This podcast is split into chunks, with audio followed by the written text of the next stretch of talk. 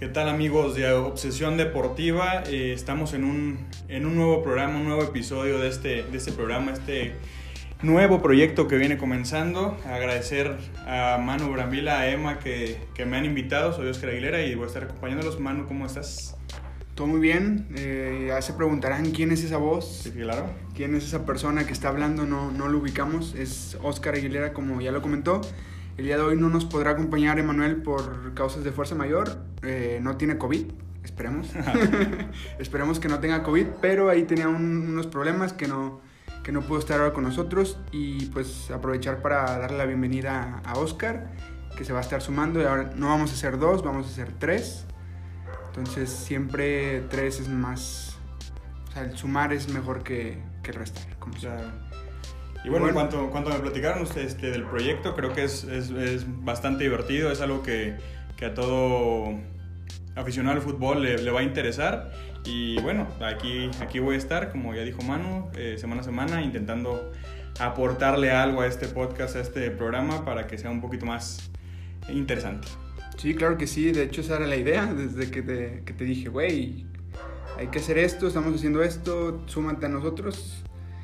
Desde hace rato, ya lo tenía, ya lo tenía en la, en la mente el, invitarte. Y ya después, hablándolo con Emma, fue que dijo, pues sí, dile. Y ya que te hablé y estuviste dispuesto, entonces también te agradezco a ti que, te hayas sumado. Y, y digo, el fin de aquí es, es divertirnos, es platicar, como si no estuviera nada grabando, como si no lo viera nadie.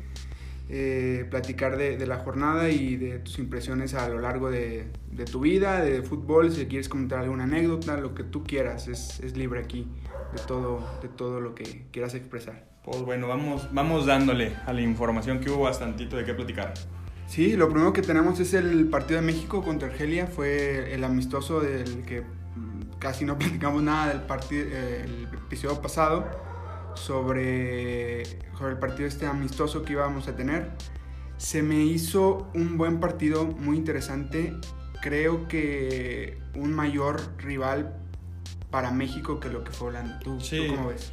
Sin duda, creo que por ahí se llegó a menospreciar un poquito a Argelia en cuanto a qué nos podía ofrecer como rival, pero pues no podíamos dejar de lado que es el campeón actual de África y a, a mi parecer, salvo ya lo histórico que es eh, Sudamérica y obviamente lo que representa UEFA, para mí es la tercera confederación más fuerte en cuanto a fútbol.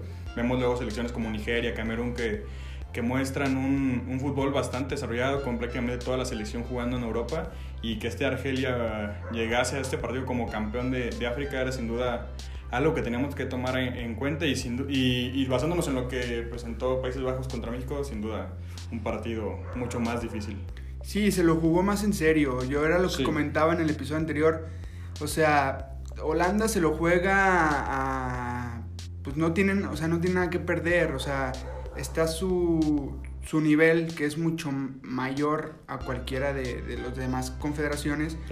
Y en cambio viene una selección de una confederación, si podemos decir, menor a la europea y, y a la Conmebol, pero que con la CONCACAF ahí está, como tú comentas, para ti es, es mejor, es la tercera en nivel, pero ahí está en, en competición, es algo más cercano a nuestro nivel Claro. y se lo jugaron con todo. eh, tal vez no nos conozcan, no conozcan los jugadores, pero, pero sí se lo tomaron en serio y se vio luego, luego, cuando, hasta cuando celebraron los goles, que, que les importaba el, el ganar el juego. Estaba inclusive caliente en un rato Sí. el partido. Había eh, Bonjedá, el, el centro delantero, estaba inclusive bastante caliente con, con la defensa mexicana. Y sí, digo, un partido que al principio comenzó un poco lento. Eh, México no, no podía abrirlos, Argelia también traía bastante manejo del balón. Y, y que cayeran los goles uno tras otro al comienzo este, le dio un buen, un buen al siguiente un buen sabor para que el segundo tiempo fuera un poquito mejor, eh, porque sinceramente comenzó lento el partido. Destacar al Tecatito que sigue en un, en un excelente nivel, ¿no? Creo que te- teníamos un rato que no había un futbolista mexicano tan determinante en cuanto a, a la creación ofensiva. Si bien sí teníamos jugadores de ofensiva bastante buenos, no había uno que, que se hiciera como caro, que agarrara el balón y, y se pusiera un poco a, a sacarse de ese script que ya lo tiene el fútbol mexicano un poquito lento y, y no saber qué hacer con el balón cuando ya lo tenemos. Creo que bastante reconfortante para la afición ver, ver a un Corona así. Sí, gran partido, como, como dices, fue muy fuerte, sí se calentó en, en algunos momentos. Eh, vaya, de lo mismo que digo que se lo tomaron en serio. Y digo, a pesar de, de que fue el resultado, creo que es un, es un justo resultado para los dos el, el 2-2. Eh, si me dices, pues es que Argelia mereció más, México mereció más, yo creo que fue lo justo y, y, demostraron los dos que están en un nivel para competir. A lo mejor no, no en el mundial, pero sí en sus respectivas confederaciones. Sí, sí.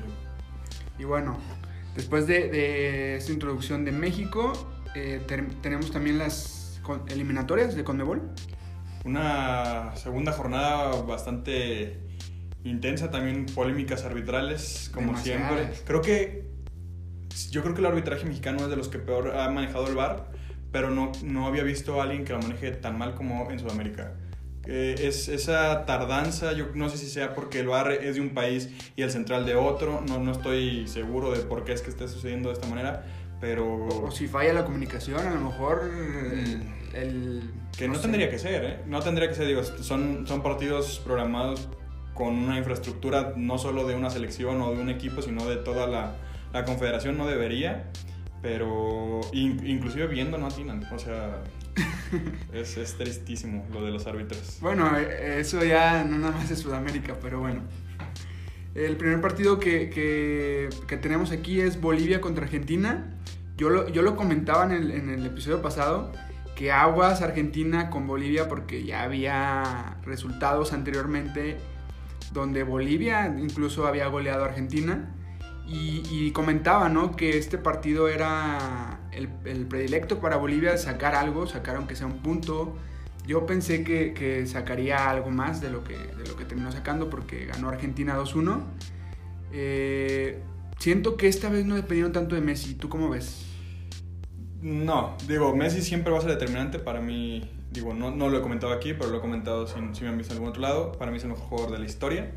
Y, y, creo que siempre el que esté Messi va a ser un factor, tal vez no determinante en que él, él las jugadas por ahí hay un pase muy interesante que le, que le, da a Lautaro que no termina tal cual en gol, pero sí, ¿no? Eh, Argentina de a poco comenzó a jugar más como equipo, que es algo que le hace falta, no, no cargarle tanto la mano a Messi que, que los rivales ya se la saben, es, todos van a ir a Messi, hay que nulificar a Messi entre cuatro y, y se acabó Argentina. Argentina jugó algo diferente. Lo decía Scaloni, lo que tú comentas, que, que, para él Bolivia de local es de las mejores selecciones del mundo. Yo sí voy a diferir, la verdad. Yo sí voy a diferir. Creo que eh, Bolivia no está para ganarle a nadie. Creo que inclusive es peor selección que Venezuela. Creo que para mí Bolivia sí. es la, más, la selección más pobre en cuanto a fútbol de toda Sudamérica. Y si bien tenían la, el factor altura y que jugaban en, en, La Paz como local, creo que no le iba a alcanzar contra una Argentina que si bien no es ni lejos la mejor Argentina de, de todos los tiempos, pero tiene jugadores muy interesantes y en buen momento como Lautaro en el Inter o Campos que recién se, salió campeón con Sevilla en, en la Europa League. Eh, creo que la, Paredes en, en, gran momento con el París, creo que no había como, como esta Argentina que sí batalló, no le ganara a Bolivia. Sí, sí, sí. Eh, el gol de, de, Bolivia, Martins creo que se, se apellida. Sí. Marcel Moreno. Eh, Martín Moreno es eterno ese, ese güey. Yo lo he visto. Desde que me acuerdo, ¿sí? Desde hace mucho tiempo que lo he visto como nueve. Y sí, lo que tiene Bolivia es principalmente es la altura a su favor. Y yo creo es lo único realmente. Sí. Argentina supo manejar el, el, el, juego. A pesar del cansancio, eran, iban 30, 40 minutos, ya muchos estaban dando, dando todo el, el bofe, como se dice. Pero buen resultado para Argentina que con esto suma 6 puntos y se eh, pone principalmente en los primeros lugares y potencialmente para entrar al Mundial. Yo, yo sí ha cambiado mi perspectiva un poco de, de, esta Argentina. Yo creo que sí, sí va a estar en el Mundial y pues ya veremos las demás jornadas. ¿Qué otro partido hubo? Eh, por ahí está el, el Ecuador-Uruguay, un Ecuador sorprendente que inclusive le estaba pasando por encima. Sí, un, buen baile a, Uruguay. Eh, Uruguay que, que, había ganado con lo justo en la primera jornada, pero sí, de pronto que, que le hayan pasado de esta manera por encima, sí, sí preocupa. Y más con un Ecuador que se iba, creo que ganando 3-0 al, al, descanso, sí, sí. si no me equivoco, 3-0. No, 2-0, 2-0 al descanso. Y estábamos esperando un Uruguay con que, que pudiera responder. Digo, Uruguay venía completo, salvo Cavani mete el gol al empezar el segundo tiempo, lo anula el VAR, creo que bien anulado en este caso sí, y se dejó ir Ecuador. Y ya, pues el, el tiempo no le fue suficiente en Uruguay, que ya estaba 4-0 abajo y pues con los, los penales de Suárez llegó a un 4-2, pero hasta ahí. Eso, pues sí hay, sí hay que recriminar un poquito más Uruguay, porque quedó de ver en la primera jornada, creo que no le pasa por encima a Chile, le gana, pero con lo muy justo y tal vez injusto. Y ahora Ecuador sí le da un, un buen repaso cuando Ecuador no era uno de los favoritos. Sí, yo, yo también otra cosa que comentaba en el anterior, todo, todo lo saqué mal, todo, todos mis pronósticos realmente no sirvieron para nada. Y, y yo lo comentaba, ¿no? Que Uruguay tenía todo para pasar por encima de Ecuador, a pesar de que Ecuador era, era local, yo no veía posibilidades, más por lo que estaba, había mostrado Ecuador, que no es una selección muy, muy fuerte en Conmebol, y Uruguay pues tiene un equipazo desde la portería, la defensa, en la media tiene eh, fuertes jugadores. Sí. Y pues adelante, ¿quién más que Suárez? Que, que sí, terminó metiendo los penales, pero ante un Ecuador que estuvo muy, muy bien, no le sirvió de nada y terminó 4-2 el partido. Y tendrá que trabajar, digo, Uruguay también se encuentra ahí por ahí jugadores jóvenes. Tal vez este es la llamada atención para, para el técnico de que un cambio generacional se pudiera dar. Sabemos que todavía Suárez, Cavani pueden dar otro mundial probablemente, pero por ahí que, que comiencen a apretar los chavos estaría bien para que Uruguay pues, tenga otras opciones, porque si cierran a lo mismo no, no va a ser el Uruguay del 2010 que, que veamos con Forlán, que va a llegar muy lejos. Sí, las figuras son, son jugadores ya veteranos realmente. Vienen algunos Torreira, Sí, eh. Valverde, eh, Que son los Jiménez, primeros- que son sí. la, la generación nueva. Pero por ejemplo, adelante, ¿quién...? quién no? Se habla de Stuan y... y- Pues sí, pero Estuani ya tampoco es un jovencito. Sí, ¿no? Pero pues tendrán que encontrar a alguien, si no, pues eh, reforzarse con, con ciertos jugadores como tipo Suárez o Cavani que les ayuden a, a tener un poco más de, de experiencia en ciertas posiciones, no, no tantos jugadores eh, viejos, como así decirlo, en cada una de las posiciones, porque al final con el nivel que tienen estas eliminatorias, de, de- el nivel de desgaste, pues te pasa factura todo eso. Claro ejemplo es que al final en la delantera termina jugando Cabecita Rodríguez, ¿no? Jugador que digo, no por menospreciar la liga mexicana, Es que yo, creo que es de los mejores jugadores que tenemos en la liga, pero al fin y al cabo es un centro delantero de un equipo mexicano, no está pues en la élite, no está en España, no está en Inglaterra, no está en Italia, como Uruguay tiene acostumbrado a, a toda la afición de fútbol. No, Entonces, es- como opción a lo mejor está bien, como, como recambio, pero no puede ser la solución realmente. Por el nivel que maneja, por la liga en la que juega, a pesar de que nosotros la seguimos porque somos de ahí. Pero, pero sí tendrán que encontrar un goleador que, que esté enrachado. Suárez yo creo que es el, el único que se acerca un poco a eso. Sí, no, y digo, Suárez es la calidad de sobra, ¿no? En Atlético cayó eh, con el pie derecho y yo creo que él sí, sí va a seguir dando de qué hablar. Venezuela-Paraguay, Venezuela-Paraguay lento. Eh, sí, digo, no se esperaba mucho. Aburridísimo. Sí, no se esperaba mucho. Venezuela, pues, y al igual que Bolivia, muestra un nivel pues muy pobre en cuanto a funcionamiento y más desde que los Arango desaparecieron de ahí del equipo. Y Paraguay, ya para acabar, termina llevándose los puntos en un partido en el que no le pasó prácticamente nada. No, nada, ya hasta el final, ¿no? Fue el, fue el gol. al 85 que gol. Y pues nada más que comentar, digo, partido aburrido. Eh, Paraguay pues al final es un poco superior a Venezuela. En tanto ahí está el resultado, pero digo, nada más, nada más que comentar, realmente Venezuela tiene una generación eh, que salvo el portero, yo creo que no, no Sí. tienen más, no tienen más eh, que destaque a nivel nacional, internacional, no sé. No tiene, no le veo yo futuro por unos cuantos años y pues es normal, ¿no? Venezuela viene siendo una selección que no compite, que no está en, en los mundiales y al parecer esta, esta eliminatoria será más de lo mismo para, para Venezuela. Por ahí, y es históricamente lo de Venezuela, ¿no? Por ahí hubo una generación con César Farías que justamente ahorita es el director técnico de Bolivia, que, que estuvo interesante, ¿no? Recordamos a Vizcarrondo que llegó hasta jugar al América, estaba. Arango, sí, este... Tenían un, un equipo más competitivo, una Venezuela que estuvo cerca, que, que ahí estuvo, creo que quedó como séptimo, este, quedó a un puesto de, de lograr el repechaje.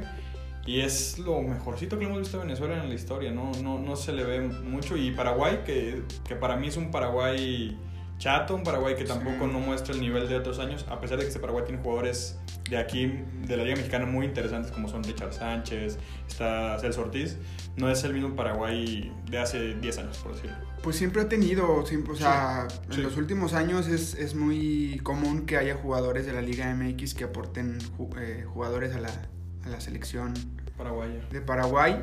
Eh, y pues en este momento no, la, no es la excepción. Pero vuelves a lo mismo de Uruguay, es un nivel, es un nivel distinto que a lo mejor contra este tipo de selecciones, Venezuela, Bolivia, a lo mejor Ecuador, eh, un poco Perú, puede, les puede alcanzar para competir, pero contra las potencias eh, o contra los equipos que tienen más experiencia a nivel internacional, sí le van a sufrir mucho más. Si contra Venezuela le sufrieron, eh, no me quiero imaginar cómo les va a ir contra Brasil, por ejemplo. Sí, no. Y bueno, el, otro partido hablando de Brasil es Brasil contra Perú. Catalogado para los peruanos. Yo le comentaba a, Emma que tengo varios conocidos que son de Perú. Estaban encabronadísimos, es poco. Fue un robo para ellos, el, robo más descarado en su historia, según, según ellos me cuentan.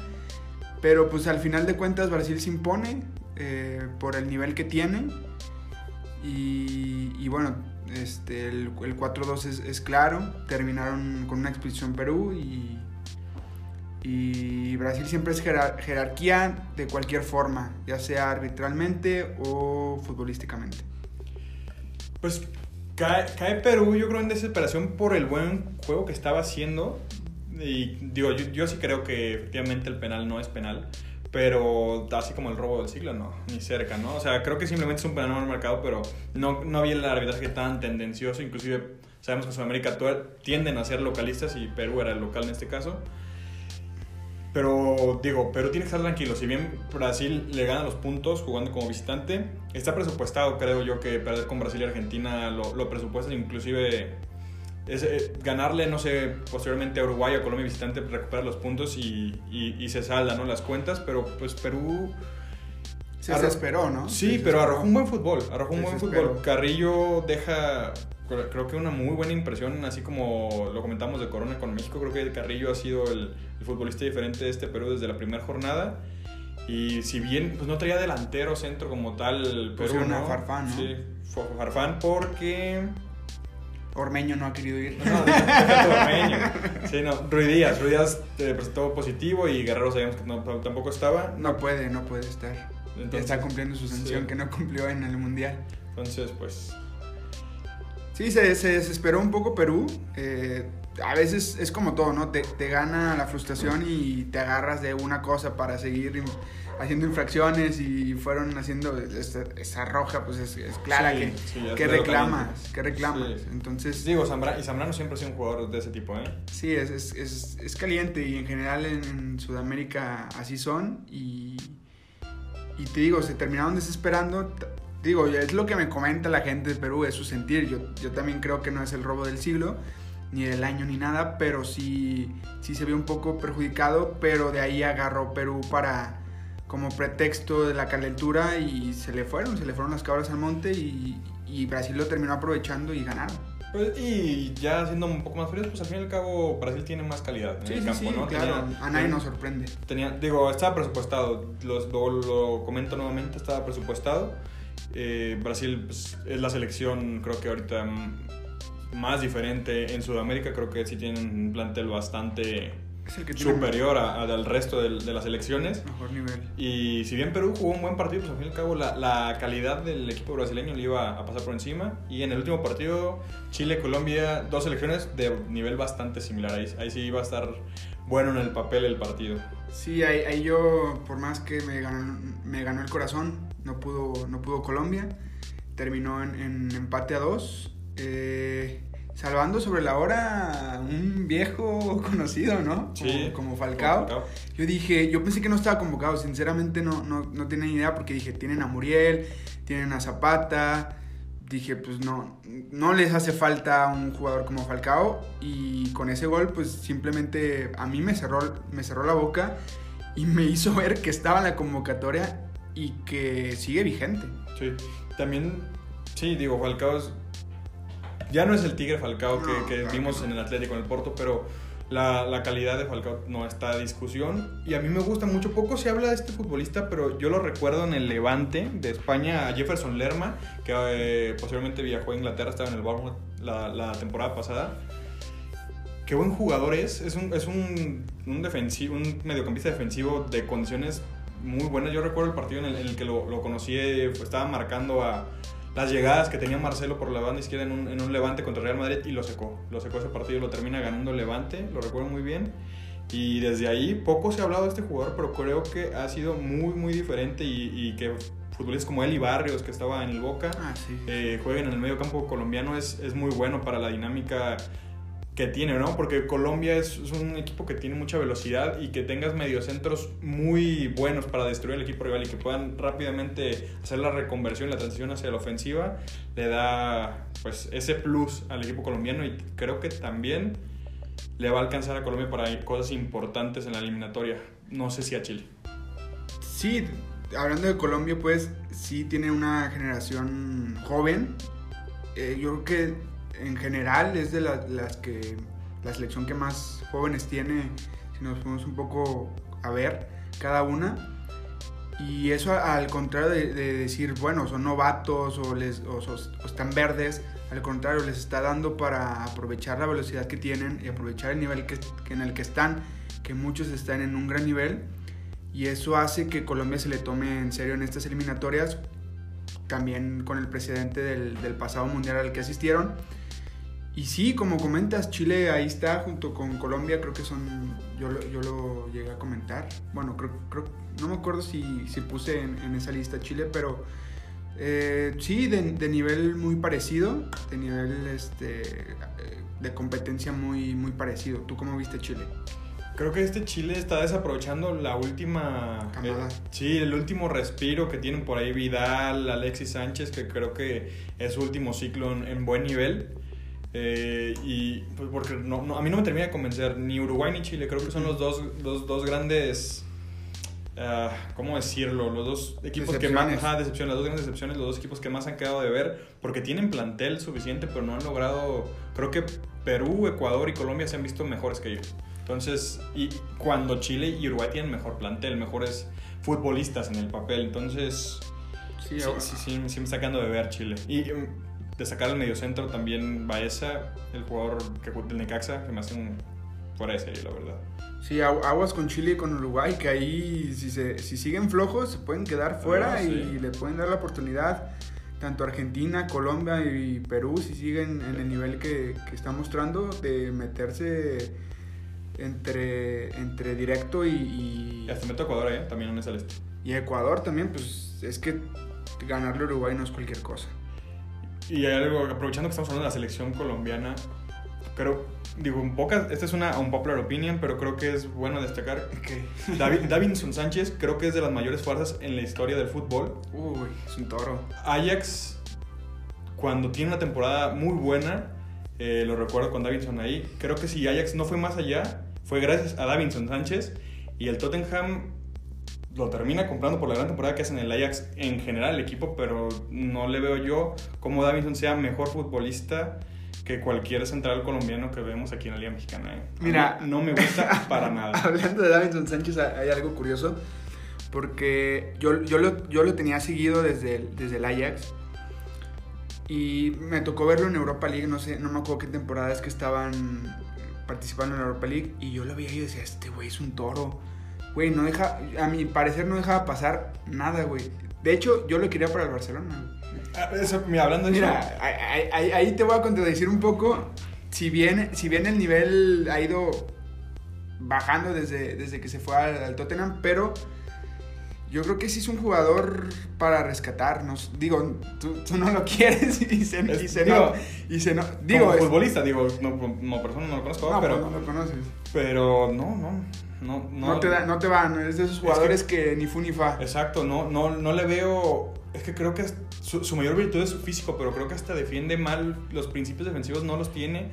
Se me hace muy similar a lo que vemos con Jerry Mina de Ecuador no me termina de convencer. Se me hace más lo que. Pero Jer- Jerry Mina también es, Es lo que te digo. ¿no? No, Jerry Mina. Ah, sí, perdón. Sí, cierto, cierto. Jerry Mina. o sea, está jodida la central de. Colombia, estás Cierto, diciendo. cierto, es colombiano. Estás diciendo que está jodida la central de Colombia. Son los dos titulares. Sí.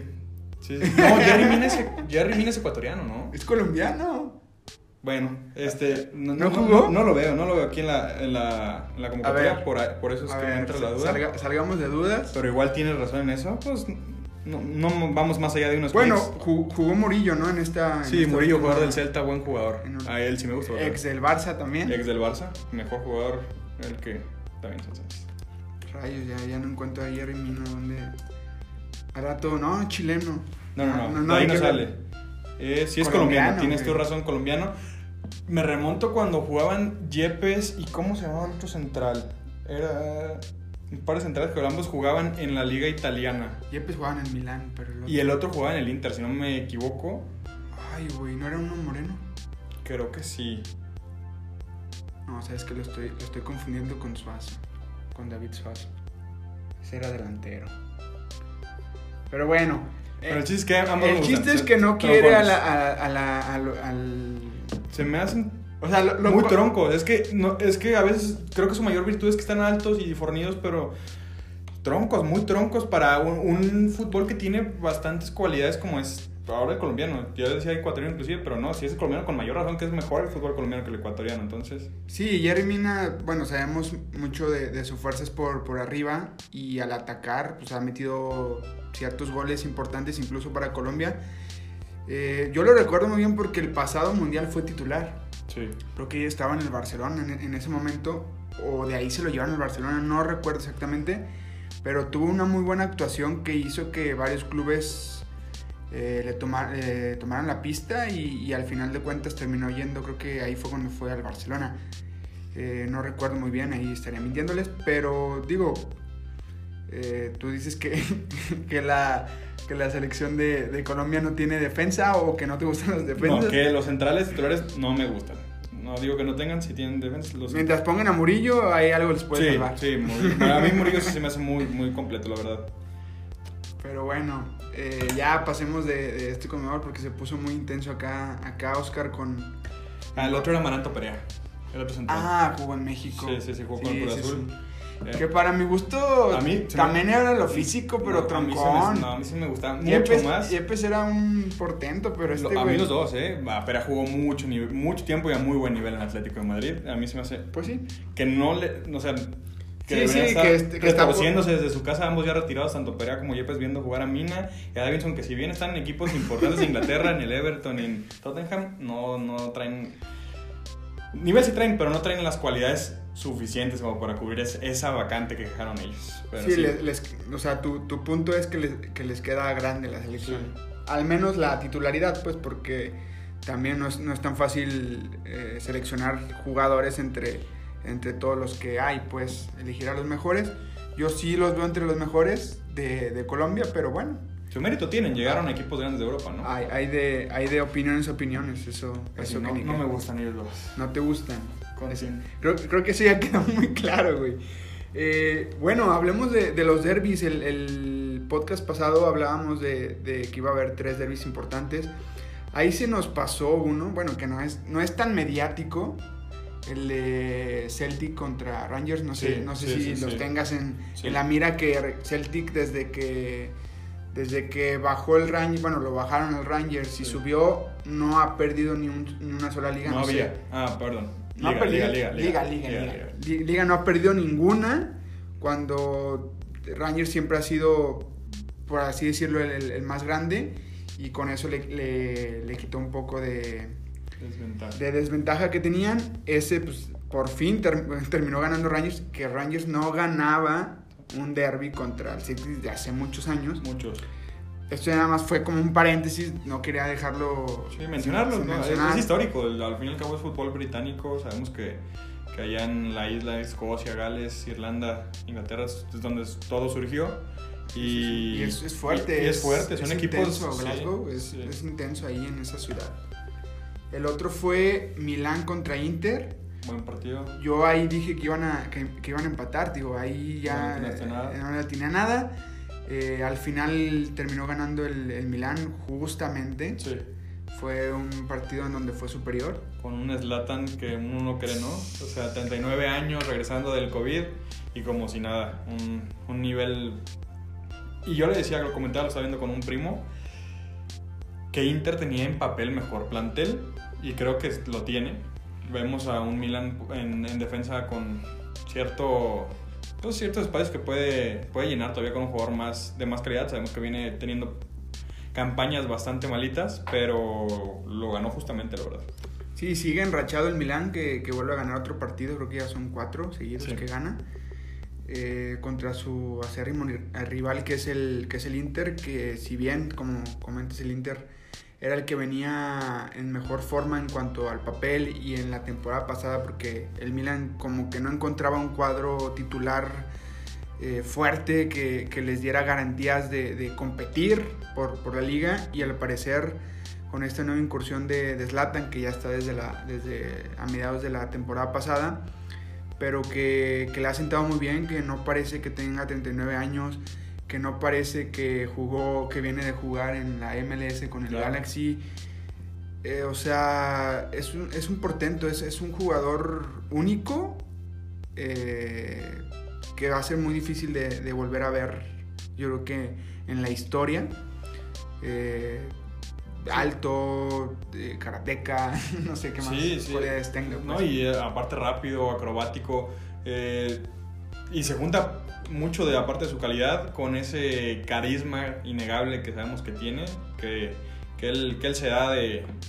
Es un personaje, al fin y al cabo, es un personaje de Sí, sí, Zlatan. sí, de es Zlatan- Dios. El Zlatan como estilo de vida, pero la calidad en el campo es innegable y tantos años que sigue estando en buen nivel por los equipos que ha pasado, jugó en la Juventus, jugó en el Milán, jugó en el Inter, Barcelona, Ajax. Manchester, donde él ha querido jugar y, y siempre a buen nivel. Muchos dirán que a lo mejor quedó de ver en algún equipo, yo creo que no, creo que mal, simplemente los resultados no se dieron, ni en el Barcelona, que fue donde Ni mucho le reclamaron. ni en el Barça, yo creo que ni en el Barça dejó, dejó a deber porque creo que, bueno, no, no recuerdo bien, pero metió goles incluso en clásicos. Sí, Eh, si bien ahí el problema sabemos que fue, que fue Guardiola, no fue exactamente él. Ahí se cruzaron los egos y, y terminó por irse Zlatan antes de tiempo, de lo esperado pues.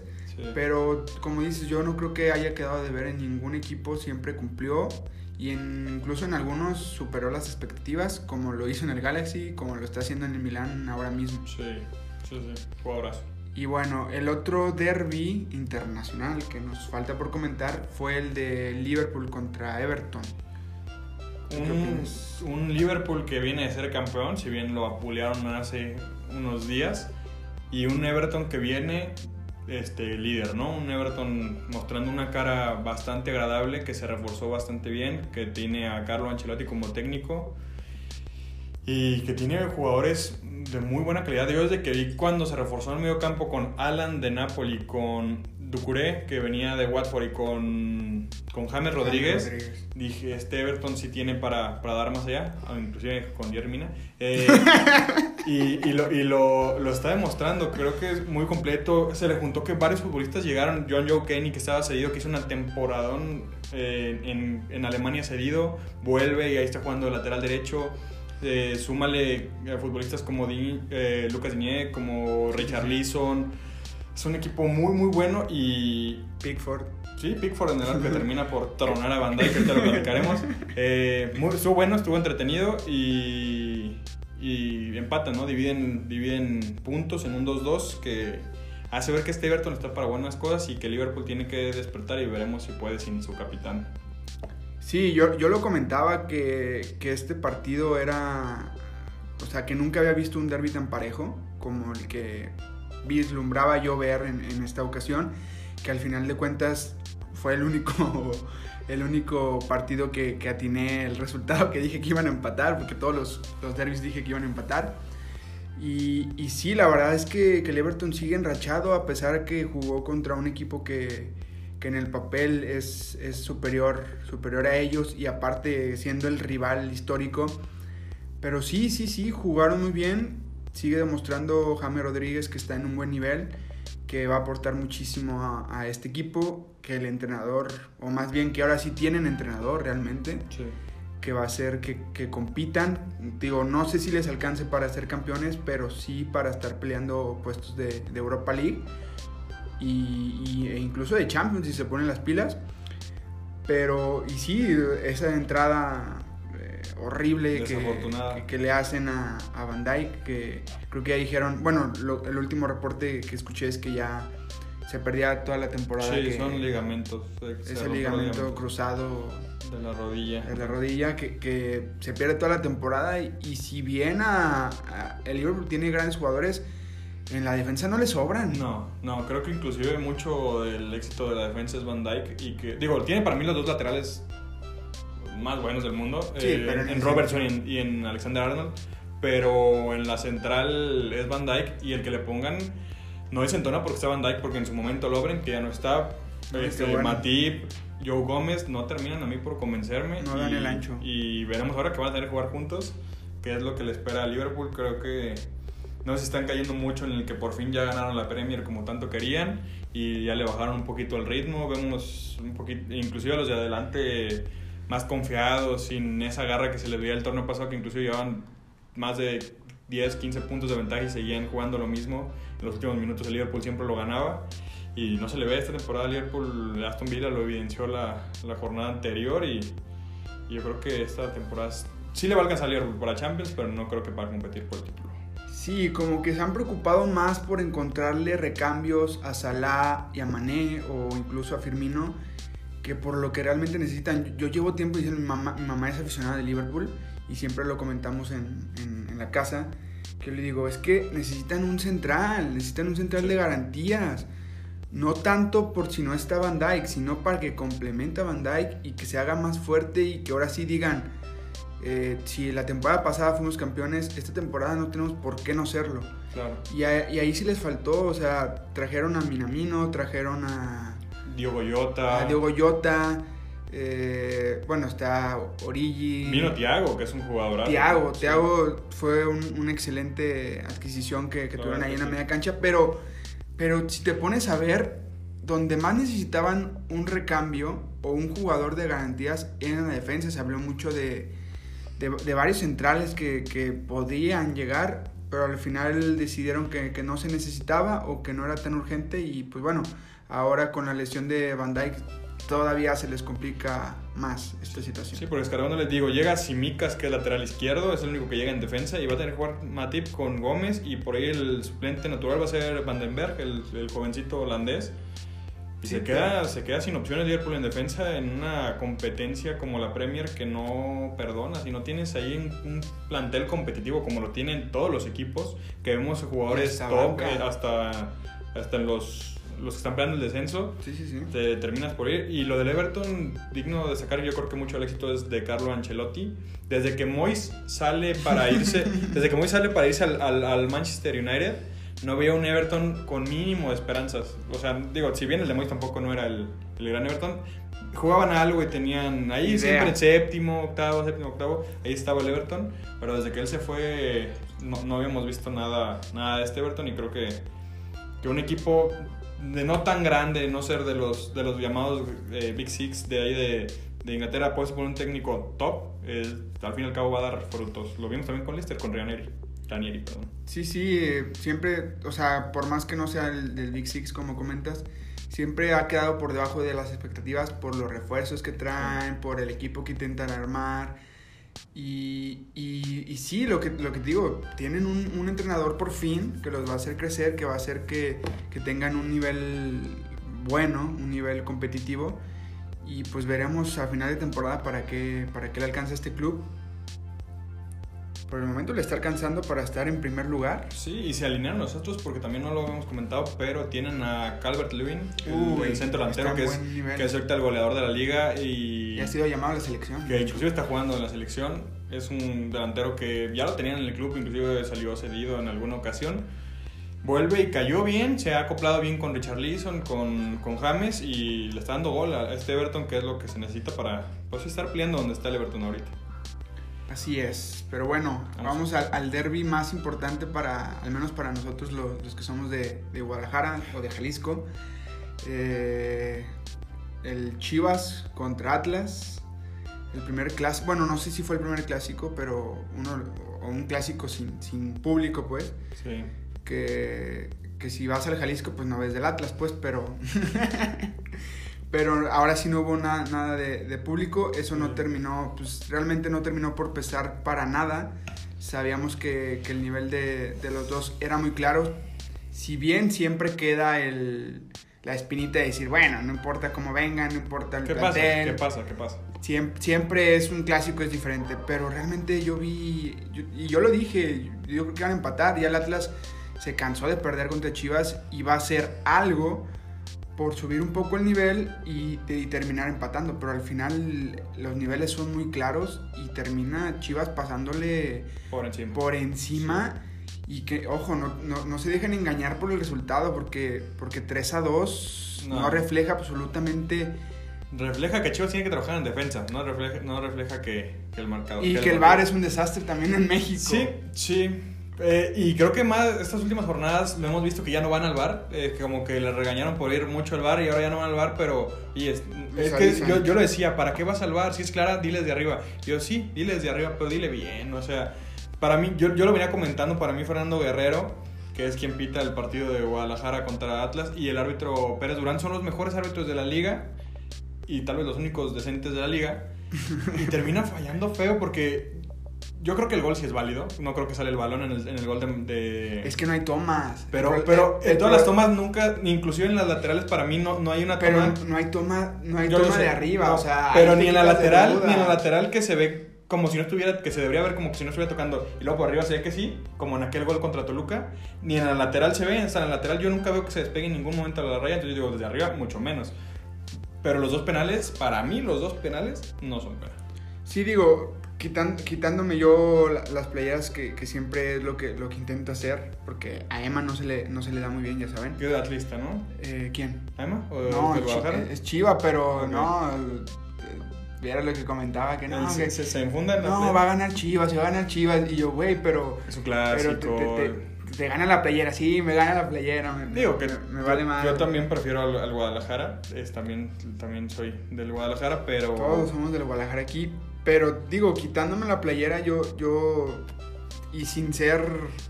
Ay, que nos perjudicaban en lo que tú quieras. Pero, al- pero parece como que, como que intenta el árbitro meter en el partido al Atlas para, no sé, ponerlo más interesante, darle alguna chance de que reaccione.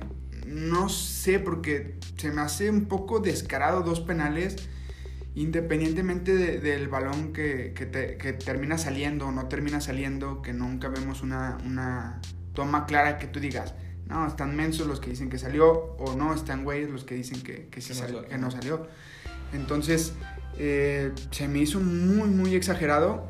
Y al final, si no es por el penal que termina fallando el Atlas, hasta el 3-3 pudieron Sí. haber, haber tenido. Que, que es- si, digo, el, el árbitro también se lo hubiera campechaneado y si tal vez si sea eh, penal se concreta, el segundo ya no lo marque y así, ¿no? Pero bueno, yo me quedo más que eso, que sí se me hace, como tú dices, extraño tal vez. Yo, yo creo que es más mediocridad que algo planeado. Con el buen fútbol ofensivo que Chivas demostró, porque yo digo, ¿por qué no puede ser este Chivas a la ofensiva en cada partido? Yo sé que no van contra Atlas cada jornada, que es una defensa bastante mala. Eh, a pesar de que no jugó Conti, es una defensa bastante mala.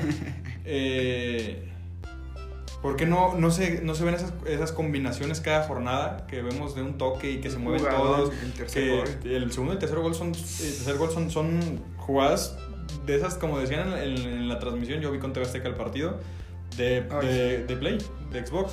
Esas se ven en el FIFA como, como lo construyó la Chivas. Y lo único que sí me deja todavía es por qué no juega Beltrán. Yo sigo sin entender cómo, por qué no juega Beltrán y por qué sigue jugando Brizuela titular. Porque Brizuela, Sí, creo sí, que el sí, balón sí. que agarra Brizuela es balón que pierde Brizuela.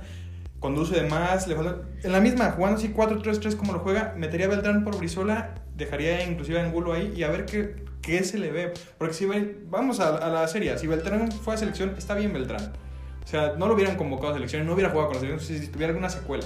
Vemos a Zlatan de 39 años, a, a menos de dos semanas jugando ya, ¿por qué Beltrán de 22 está mal? No, no, no, lo, no lo veo de esa manera. Mira, ahorita que, que comentas Brizuela, también yo, yo traigo ahí algo, algo en contra de él. Eh, ha perdido velocidad, eso es cla- claro, la le ha quitado la velocidad que, con la que contaba antes, que era su fuerte.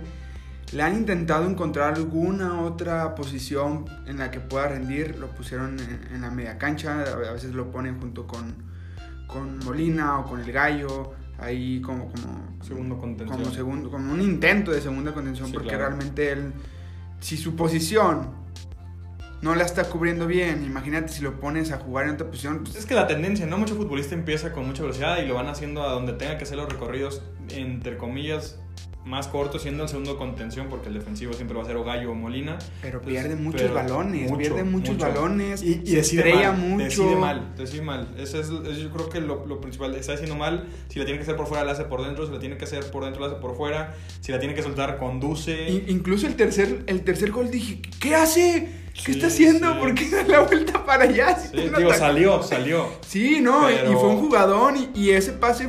Pero que no nos engañemos, se había equivocado. La, la compusieron y la hicieron bien, ¿qué, pero se pero equivocado. ¿qué hizo? Y, y- Él perdió balones que Sí. lo poquito que Atlas construyó. Sí, sí, sí. Y, y en ese gol incluso yo, yo dije, no, Dieter la va a reventar. Yo dije, Dieter, Dieter la va a reventar. Sí, que no es un jugador que me agrade a mí. Y de, y de, rep- ahí, de repente me peleo con, con gente de Twitter ahí que... que- Es, es una bonita, un bonito pasatiempo. que lo, que, que, que lo ama, lo adora junto con la Chofis. Junto con la Chofis. Poco, no, Dios, Y, ni me los y, y, y de hecho, bueno, ya, no quiero entrar en detalles con eso, pero, pero pues él, él es el que, que hace el penal, Dieter. Es el que hace el penal. Sí, el del- Y yo le llegué a comentar, porque, porque dice, no, no puede ser, que no, o sea, trata de ser objetivo muchas veces, pero sí ama muchos a esos jugadores. Digo, Chofis no, no creo que tenga ninguna defensa, pero yo veo a Dieter y digo, pues que no son mejores Macías que está jugando en el Tapatío, Claro. o Pavel Pérez que está jugando en el Tepa, o quien sea. o Edson Torres, yo no sé, Edson Torres lo borraron. Pero bueno, Edson es más por la banda, pero jugando así un, un mediocampista de contención, Sí, de características ofensivas, como lo es Beltrán, como lo fue Orbelín Pineda, como lo es Disque Dieter Villalpando, eh, pues no es mejor. Yo veo a Oscar Macías y desde que jugó Oscar Macías la, la primera vez con Guadalajara, se me hizo un jugador muy completo. No sé por qué no le dan una oportunidad. a es, o el mismo Lalo Torres que ya jugó, que tuvo la mala fortuna de que lo Mm. expulsaron. Pero yo prefiero ver un chavo que lo Sí, intente claro, a que traigamos claro. a alguien que ya jugó en Pachuca, No en Tigres, en. Jaguares, en Morelia, en Necaxa, en el Atlas y no se ha consolidado, ¿no? Con, con ningún equipo se ha podido consolidar. Digo, eh, si vamos a jugar a los jugadores por un partido, pues es el, es el mejor eh, pasador en la historia que, tiene el fútbol Guadalajara, el fútbol club, eh, el club deportivo Guadalajara, perdón. Eh, pero, pero no, no, no. Aquí, aquí hay, que ju- hay que juzgar o hay que tomar a los jugadores por, por todo lo que han hecho. Y Claro. realmente Dieter no ha demostrado que es un jugador del Guadalajara. Como dices, yo tampoco entiendo qué, qué fue lo que pasó con, con Beltrán, que no ha podido jugar más regularmente o incluso de, de principio. ¿no? Yo no entiendo. Se hablaba lo, lo de las secuelas del COVID. Luego se habló lo del contrato, ya firmó un contrato De extensión. que no, que no supe yo si se lo extendieron o fue más bien nada No. más que le subieron el Fue, sueldo. una, ¿no? fue un ajuste salarial, va a ganar mucho más, casi. O sea, ¿Cuánto casi- ganaba? ¿Tienes el dato? o No, pero no hay que decir cifras, pero va a ganar más. 10 o sea, veces más. Casi 10 veces más de lo que ganaba. Sí, sí, sí. Casi. Qué bueno, se lo merece. Realmente creo que tenía tenía un sueldo muy bajo en, en cuanto a lo que había demostrado. Sí, Y realmente ese tipo de jugadores es a los que se les debe no premiar, reconocer, Reconocer, lo, que, es la que- palabra, sí. lo que han hecho. Y, y- y si es lo que tienes que hacer para que el jugador esté contento, dáselo. O sea, si le estás dando millones a jugadores que ni siquiera juegan o que, o que juegan 10 minutos para la prima o lo que sea, ¿Por qué no, se lo das a un prospecto que, que está llamando la atención incluso de selección y, y por qué no en algún momento puedas, puedas ser este, jugador con calidad para irse al extranjero y si no, rendir bien en, en- en la Liga MX? Sí, era lo justo. Digo, ese, ese contrato sabíamos que tenía fecha todavía de la sub-20, ya tenía que tener un contrato un poquito más acorde al fútbol que estaba demostrando. Y a lo mejor la persona esta que comenta de Twitter es al revés de lo que te dice. Él sí los juzga por un partido y por eso dice Dieter es muy bueno. Y se acuerda de los dos partidos de Chofis y dice por eso Chofis es muy bueno. Es que dice, bueno, lo que, lo que él dice es que, que no se le ha dado la oportunidad, sobre todo a Dieter, que no se le ha dado la oportunidad de, de, de mostrarse más. ¿Qué más quiere ver? Y, y yo, yo- lo que yo digo, y dice que, y dice de la Chofis, digo, la Chofis sigue callando bocas desde hace cuatro, pues ojalá que se calle la de él, porque lo necesitamos en el campo y no, y no hablando y no saliendo Cayendo de fiesta. boca, o sea, y no comiendo. comi- principalmente, Y- y digo. no pasándose de- digo, de no, su no- peso. sí, sí, sí, O uno sea, como sea, pero él. Uno como sea. Y hay futbolistas gorditos que, que la Que mueven y que no se le juzga. Y no que se les- apáticos. Y no deja todo eso. Tendrán evidente eh, sobrepeso, pero en cuanto a su rendimiento, se les ve que no les afecta, ¿sabes? A, a Chofis se le ve que el peso más le afecta. Le afecta para desempeñarse bien. Y pues Sí, a, a mí no me importa. Sí, o sea, a no, mí no me importa que estén gordos, que sean morenos, que sean cueros, que estén bajitos, que midan 1.20. No me importa. Aquí, el- o que se vayan de fiesta, no me, no me interesa. Re- realmente, así de fiesta no. bueno, hay, hay este, reglamentos internos que ya se verá. Pero si rinden, a mí la verdad, yo lo que fue, sea extra cancha, si andan con dos, con tres y se meten con, con lo que se quieran meter, a mí realmente no me, no me interesa. O sea, Chofis tiene calidad para jugar, para jugar un mejor nivel. Si no quiere, ni modo, adiós. Préstenlo, Sí. véndanlo. No, véndanlo, véndanlo. No, Ha- hagan algo con él. No, Cho- Chofis ya ha demostrado, yo insisto, ya ha demostrado que no es jugador para el Guadalajara. Ha tenido dos, tres, cuatro, cinco buenos partidos que han demostrado que tiene calidad, pero si no lo aprovecha todos los partidos es como que es un jugador más. Y a lo que vamos es muchos empezaron con el. el ¿Cómo llamarlo? El boom Chofis cuando Almeida, pero no se pierdan. Chofis debutó hace 7 años. O sea, no es Chofis de Almeida para acá. Chofis había debutado con Benjamín Galindo hace un montón y no le ha pasado nada. Lo, lo encuentra, le ve características a Almeida y lo pone, le dan la 10, pero no es Chofis. Inclusive cuando Chivas logra tener su racha ganadora, Chofis no fue fundamental ni determinante. Formaba plantel, plantel, parte del plantel y ya. Sí, sí, con Almeida fue cuando encontró mayor regula- regularidad, pero como dices, ni así fue como que, ay, por él ganamos la, No, ni la cerca. 12 ni nada. Realmente pues hay otros jugadores como Pulido, como Pizarro, eh, tengo más para dar. Pero la Chufis realmente nunca ha sido alguien fundamental. Sí, tiene la 10 y al parecer desde que le dieron la 10 fue como que se acabó. Sí, devuelven la 31. Devuelvan la 31, pónganle la 150, no sé. Pero pues sí, algo tienen que hacer con, con, con este jugador. Realmente lo importante es tratar de rescatar algo, ya sea futbolísticamente o monetariamente. Como- Pero- Monetariamente mejor. pero la pero Chofis o la Chofis pues no tiene nivel para el Guadalajara eso eso eso es, es mi opinión Creo, pues claro, sí. Y Atlas creo que tiene un buen plantel. Creo No, que, ¿cómo puedes creo que tiene un buen plantel y te voy a decir por qué. tiene laterales interesantes. A mí Angulo, lateral izquierdo, si bien Se le lo pusieron- se lo barrieron, se me hace un jugador pues bastante decente. Creo que en el medio campo Lolo Reyes es un jugadorazo. Creo que es un 5 de los mejores que hay en la liga. El portero. El portero también es de los mejores que hay en la liga, Camilo Vargas. En los centrales sí, me, sí creo que les hace falta. Santa creo, María, ¿no? creo que Santa María es el más decente y que había- venía de estar lesionado, pero ni Nervo ni Conti, que bendito sea Dios, para el Atlas jugó. Este, pero por ahí hay chavos como Brighton Vázquez que se ven bien. Pero Atlas, a lo que quería llegar es, Atlas torneo con torneo, tiene dos centrodelanteros que de los dos no se hace uno.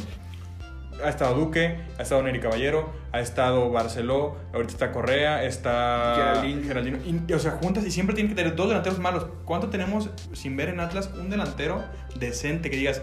Imagina- imagínate de si este piño. At- Sí, de piño. De piño, exactamente. Imagínate si este Atlas, este mismo Atlas, tuviera centro delantero a Furch en vez de estos dos. Es que, es que yo no entiendo por qué no se van por, por algo, por un jugador Probado, con- sí. con- probado, comprobado de la Liga MX. Tam- digo, hay equipos que les ha funcionado, hay equipos que no, pero digo, tienes menos probabilidad de, de equivocarte porque dicen, es que trajeron a Correa porque lo trajo Santos Sí. y comentaban en la transmisión del partido, es que eh, trae- eh, venía de ser campeón goleador, no sé qué, se lo trajo Santos, no pasó nada con, con él, se lo mandan a Atlas porque ya sabemos los nexos que tienen. Sí. Eh, y tampoco, tampoco ha mostrado nada. Geraldino venía a ser, venía a ser campeón goleador en Chile y llega a México. Yo tengo la teoría, y se lo comenté a un, a un amigo que, que es del Atlas, que, que bueno, ahí no sé, no sé si estés de acuerdo tú, pero yo tengo la teoría que los sudamericanos en general vienen, vienen a ganar dinero. O sea, a veces se muestran y su nivel les da para decir, güey, este es top, es muy bueno. pero siento que la mayoría de los extranjeros vienen a ganar dinero. Es que hay dos tipos de futbolistas. Creo que es muy marcado. La Liga Mexicana paga muy bien. La Liga Mexicana yo creo que paga muy, muy bien. Eso me refiero. Y, y de venir de jugar una liga como Ecuador, Chile, Colombia, que no se ganan sueldos mm, para nada competitivos con los mexicanos, obviamente te llama. Pero hay quien llega y se conforma con ese salario y ya, y se estanca. Y hay quien dice, voy a utilizar México como trampolín. Porque México exporta más extranjeros que mexicanos a, la- a Europa. Esa es la realidad. Y hay jugadores que vienen como centro delanteros, voy a hablar nada más, como Cabecita Rodríguez, como Carlos González que está en Pumas, que vienen y la rompen y ahí están y cualquier equipo de la liga los quiere. Digo, Funes Mori venía de Europa, pero hay, hay sudamericanos que vienen y sí se comprometen y creo que marcan mucha diferencia y creo que a Atlas le hace falta apostar. Decir, no voy a comprar nada, o sea, me enfoco, por ahí saco un central para, para que acompañe a Santa María y voy a ahorrar todo lo que pueda y me traigo a uno de los de Monterrey. Tiene a Keloba, a Jansen y a Funes. Uno le sobra, me lo traigo. Sí, sí, sí. Y, y, pues no sé, serse más competitivo porque ese rato que Atlas nomás, ¿no? O a Furts en su momento pudieron Sí. aprovechar, decirle, te doy estos dos, no sé, Garnica y otro, llévate otro otro chavo que te interese, y me traigo un delantero que, que realmente me va a servir. ¿Para qué intento descubrir al, al nuevo este, chamagol? Si realmente aquí ya ha demostrado, sobre todo el Atlas, que cuando traen jugadores, aunque vengan con cartel, no la hacen, no la hacen, no, no les funcionan, los jugadores se pierden aquí, no sé si la fiesta. Sí, No sé. también es un entorno difícil Guadalajara. En, si eres Sí. un jugador, si eres un jugador Sobre que todo, sobre todo extranjero. Sí, si eres un jugador que gusta de eso, Guadalajara es muy pro- eh, propicio que se pueda dar, propenso, podrías decirle, Sí, por eso a es que se dé, ¿no? Pero han venido jugadores de nombre, este, Ricky Álvarez que venía de Europa, Uy, no. eh, Rabel Morrison, y nada, pues no pasa nada, no pasa nada con el Atlas. Entonces, Ravel, Ravel Morrison, que decían que era mejor que Ronnie. Que, eh, mira, no sé ni dónde está Rabel Morrison hoy. Entonces, mm, creo que se fue a jugar a Portugal, una cosa así. Realmente no, no triste, sé. triste, triste. Pero bueno, ahorita que estamos, que estamos hablando de, de Atlas y de Chivas, pues vamos eh, revisando la jornada 14 de la apertura. Vamos. eh, que ya ves que, que califican 45 de 46, no sé. Creo que nada más queda fuera el Veracruz, que, que ya no Que ya ni existe. Pero, pero sí, bueno, el primer partido que tuvimos fue en jueves, que últimamente es más común de, de lo, de lo que se puede llegar a pensar, Sí. que fue Atlético de San Luis contra Querétaro.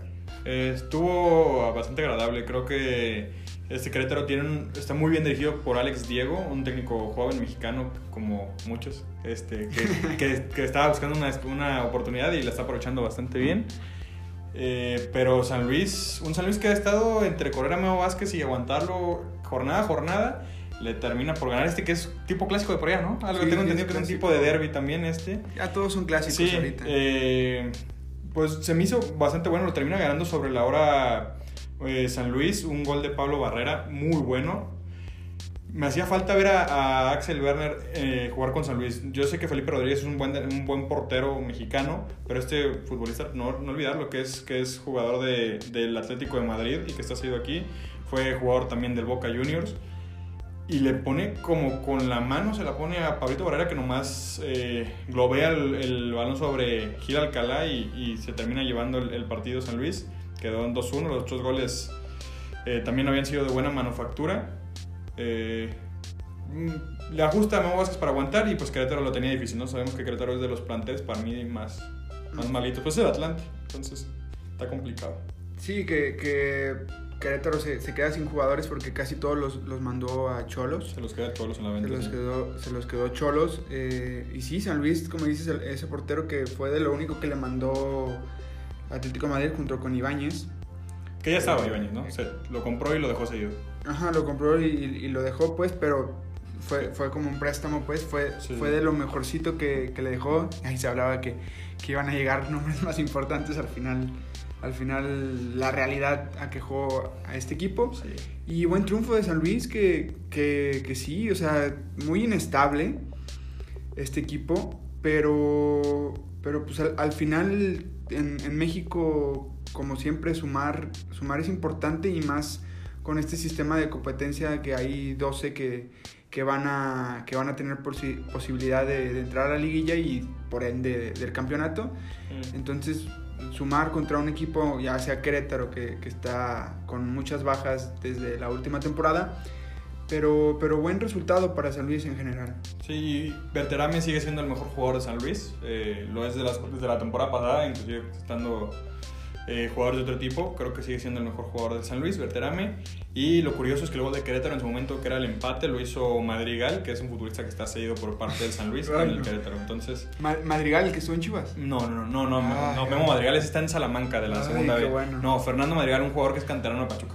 Ah, ok, no, yo dije No, no, no, Memo Madrigal está en el Salamanca ese, ya ves que todos los mexicanos van a Salamanca. Ahí Allá, está. allá que se quede. Ahí está. Y creo que está lesionado, no jugó, no jugó contra el Depor. Sí, qué mala onda, pero allá que Sí, se quede. 2-1, sí. El otro partido ya Necaxa. en, en viernes que hubo dos partidos fue Necaxa contra Tijuana. Este, este resultado, a pesar de que Tijuana no, no es un... No sé si les afectó tanto, tanto jugador que llegó, no sé si no han, si no han encontrado una... Pues una... Es una decepción, es una decepción de Cholos. Es un, O sea, no han encontrado algo titular que tú digas, ok, esta es mi formación y, y- y con esta me muero. O sea, o sea, llegaron jugadores como Jonathan, Jonathan Orozco, perdón, Sí, sí, Jimmy sí. Gómez, Marcel Ruiz, llegó Fabián Castillo, llegó Barbona, eh, llegan por ahí también eh, Gerson Vázquez que mete gol el otro día, Luis Leal, delantero este para- eh, de origen portugués, juega con Santo Tomé, llega Cortizo, llegó todo, todo Tijuana, Tijuana, perdón, Querétaro, Querétaro, Tijuana. y buenos jugadores. Sí, fútbol, no, no son tontos, se quedaron con lo mejor que tenía Querétaro. Y no logrado Guede, que hizo muy buen papel con Morelia, hacer funcionar ese Tijuana. Creo que le falta un centro delantero a Cholos, eso sí creo que le hace falta. Pero no creo que sea. Pero yo veo nada más a Fabián. Castillo. Veo a Fabián Castillo por izquierda y lo veo solo. No veo un Querétaro, un perdón, Tijuana, perdón. es lo mismo. un Tijuana, este, Los que, caballos. ándale, que, que hagan, que hagan algo más, ¿no? Y Necaxa que venía jugando muy mal, pues le termina ganando 2 por 0. Sí, como te digo, es lo que tiene el, el fútbol mexicano que, que te pueden golear en una jornada 4-0 o 5-0 y a la siguiente le ganas a un rival que en el papel es superior a ti. Eh, casualmente, bueno, sal- salvo Cruz Azul, to- todos los que ganaron fue, fueron locales, bueno, sin, Sí. sin tomar en cuenta el de, el de América, pues, Sí, que sí. se está jugando en estos momentos, ¿no? Aquí ya se no, ya está por comenzar. en un Está por comenzar. Digo, ustedes lo van a ver después, pero Ya lo en este- comentaremos. en estos momentos está por arrancar Mazatlán Juárez. El retorno de Tommy Boy al, Wow. al fútbol mexicano. Wow. Digo, no estoy yo como para decir que tengo el hilo negro, pero ah, los técnicos mexicanos, eh, ah, habemos muchos, habemos muchos que queremos una oportunidad, que estamos buscando, que nos preparamos, que estamos viendo cómo ser un mejor entrenador para que el día que nos llegue una oportunidad, aprovecharla para que las directivas sigan yéndose con Lo tipos mismo. como Tomás Boy, que tiene 30 años ahí y no ha ganado absolutamente nada. Nada. Sí, y recordemos, o sea, dices, ok, nunca había llegado al Mazatlán, pero si te pones a analizarlo, Sí, mejor, del Morelia, es ahí Morelia, estaba, ahí es, estaba. es Morelia, es y Morelia Claudio, Morado. Boy, y Claudio Boy o Pablo Boy, no me acuerdo quién de sus familiares está ahí en la directiva y sabemos que las oportunidades pues, se dan entre amigos, es normal, pero no abuses de algo que evidentemente no ha dado resultados nomás como por hacer la maldad. Y digo, la misma directiva que están esperando que les dé diferente. Sí, ganan el partido y sí, le iban ganando 3 por 0 a un Juárez que creo que está muy bien dirigido por Caballero, es muy táctico, el plantel es un poco corto, pero es muy táctico Caballero. Sí, es Pero no, no les va a dar mm, mucho más allá. Tal vez por la personalidad, que sí puede ser un espectáculo y sabemos que Mazatlán está buscando, no sé, Atraer la atención. arrebatar, este, Ay. marcar huella. Eh, a lo mejor es eso, por lo mediático que puede ser Tomás Boy, los bailecitos y todo su personalidad, pero no le veo por qué Tomás Boy vuelva. Camilo Zambeso sigue siendo determinante desde que llega. Sí, es, es un jugador de los probados, que ahí Atlas, ponte las pilas, o te las hubieras puesto hace uno, uno o dos años. Pero sí, o sea, como comentas, Juárez a mí se me hace, eh, junto con Mazatlán y Querétaro, los, los equipos más con, con peor nivel en cuanto a plantilla que, que- que tiene el fútbol mexicano. Y pues bueno, el, el Mazatlán aprovecha, aprovecha que, que Juárez es de los, de los débiles para, para imponerse. Si bien como comentas iban 3-0 y al final ahí an- anduvieron sufriendo un Sí. poco más, más de lo que hubieran querido. Pero como te digo, es importante sumar y más para, para este club. Si bien, como todos sabemos, no, no hay descenso en, en esta y en cuatro años más o cinco años, no sé cuántos años Sí, más, Medio criado. no habrá, no habrá descenso, pero igual eh, no está de más este, ahorrarse la multa. Y, y digo, este tipo de resultados son los que hacen que, que tome confianza en los clubes al, al ganar contra los equipos que son, en teoría, de su nivel. Sí. Y, y- Uh. y bueno, Un purista odió este partido, ¿no? Porque más- los dos equipos llegan a la primera edición mediante a mí, a mí, no, a mí no me gusta. mediante Mazatlán. cosas raras. No, digo, no creo que, digo, para empezar, no, no es plaza muy futbolera Mazatlán. Es más béisbol que otra cosa. Pero pues Mazatlán, al fin y al cabo, compra la... Los dos compran su, su lugar, ¿no? Mazatlán le compra a Morelia y Juárez lo hace a Lobos WAP, ¿no? Ninguno llegó por mérito deportivo hasta donde están. Entonces, un No, purista... sí, pero si te das más atrás, Querétaro tampoco, o sea, como Bueno, su sí. lugar a Jaguares. Es correcto. O sea, Sí, ya es... Sí, es- no, la no. facilidad con la que hacen un desorden aquí en la liga es impresionante. forma de odiar o de tener en contra de un equipo es muy fácil de encontrar, realmente. Sí, Monterrey, Puebla. Creo que era de los partidos más sencillos en cuanto a pronóstico. Puebla no, no, no creo que sea el peor Puebla, ni mucho menos. Creo que inclusive es un Puebla bastante competitivo porque Sí. se defienden muy bien. Creo que Juan Reynoso ha hecho con este plantel muy buen, muy buen trabajo. Pero pues la calidad de Monterrey se impuso y más jugando como local. Eh, tiene, o sea, terminan un rato jugando Jugó Jansen, jugó Funes Mori, jugó Aviles Hurtado, jugó Akeloba. Sí, todo, todo Tiene, lo que tiene, tiene Monterrey. un Maxi Mesa que fue seleccionado Que- argentino. Que no ha terminado de cuajar, por cierto. Sí, no, pero de todos modos la calidad ahí está y en la Liga Mexicana rompe. Eh, o sea, es, es lo, de, lo de Monterrey siempre lo he dicho. Creo que inclusive por, Tigre, para poder repetir es el Sí, plantel claro. más, más completo. Y, si comienza a levantar y si Mohamed logra convencerlos de que se hace Monterrey que ya logró el título, no, no va a haber quién pare al Monterrey.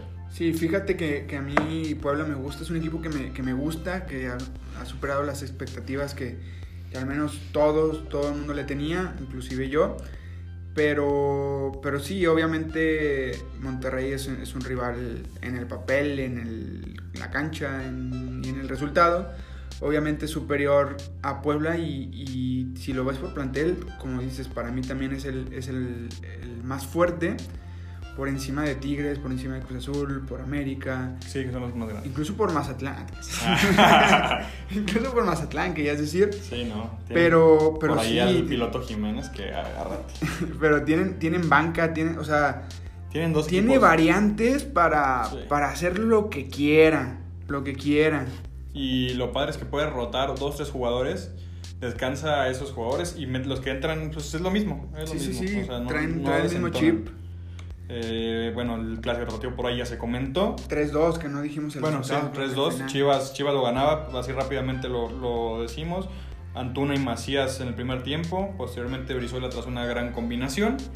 Y ya como pudo Atlas, Geraldino ahí se encontró con... Yo pensé que le iba a fallar, Con ves que pues, tiene muchas de, de enfrente del portero y las falla. Lo había hecho bien Gudiño. De hecho, tuvo un muy buen partido Gudiño.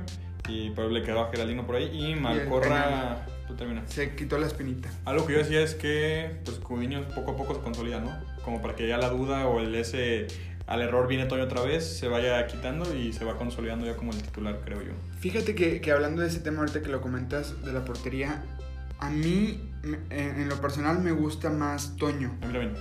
pero entiendo el punto de que Gudiño es más joven, Gudiño todavía puede subir algo su nivel. Yo creo. Y yo creo que lo visto de Toño, sobre todo en, en Lobos WAP, Sí. paz descansen, eh, es lo máximo que le vamos a ver. Entonces, Gudiño sí queda la incógnita de decir, Y yo no me voy. ¿Puede llegar algo No más? me voy al romanticismo de lo que puede dar Gudiño. Creo, y que sí, sí me gusta más Toño, salvo lo de las manitas que no lo soporto. eh, Que me, me tiene estresado, que lo, pirata de Chapala, no, puedo, no, puedo, no puedo con que traiga las manos arriba todo el tiempo. Pero te distrae.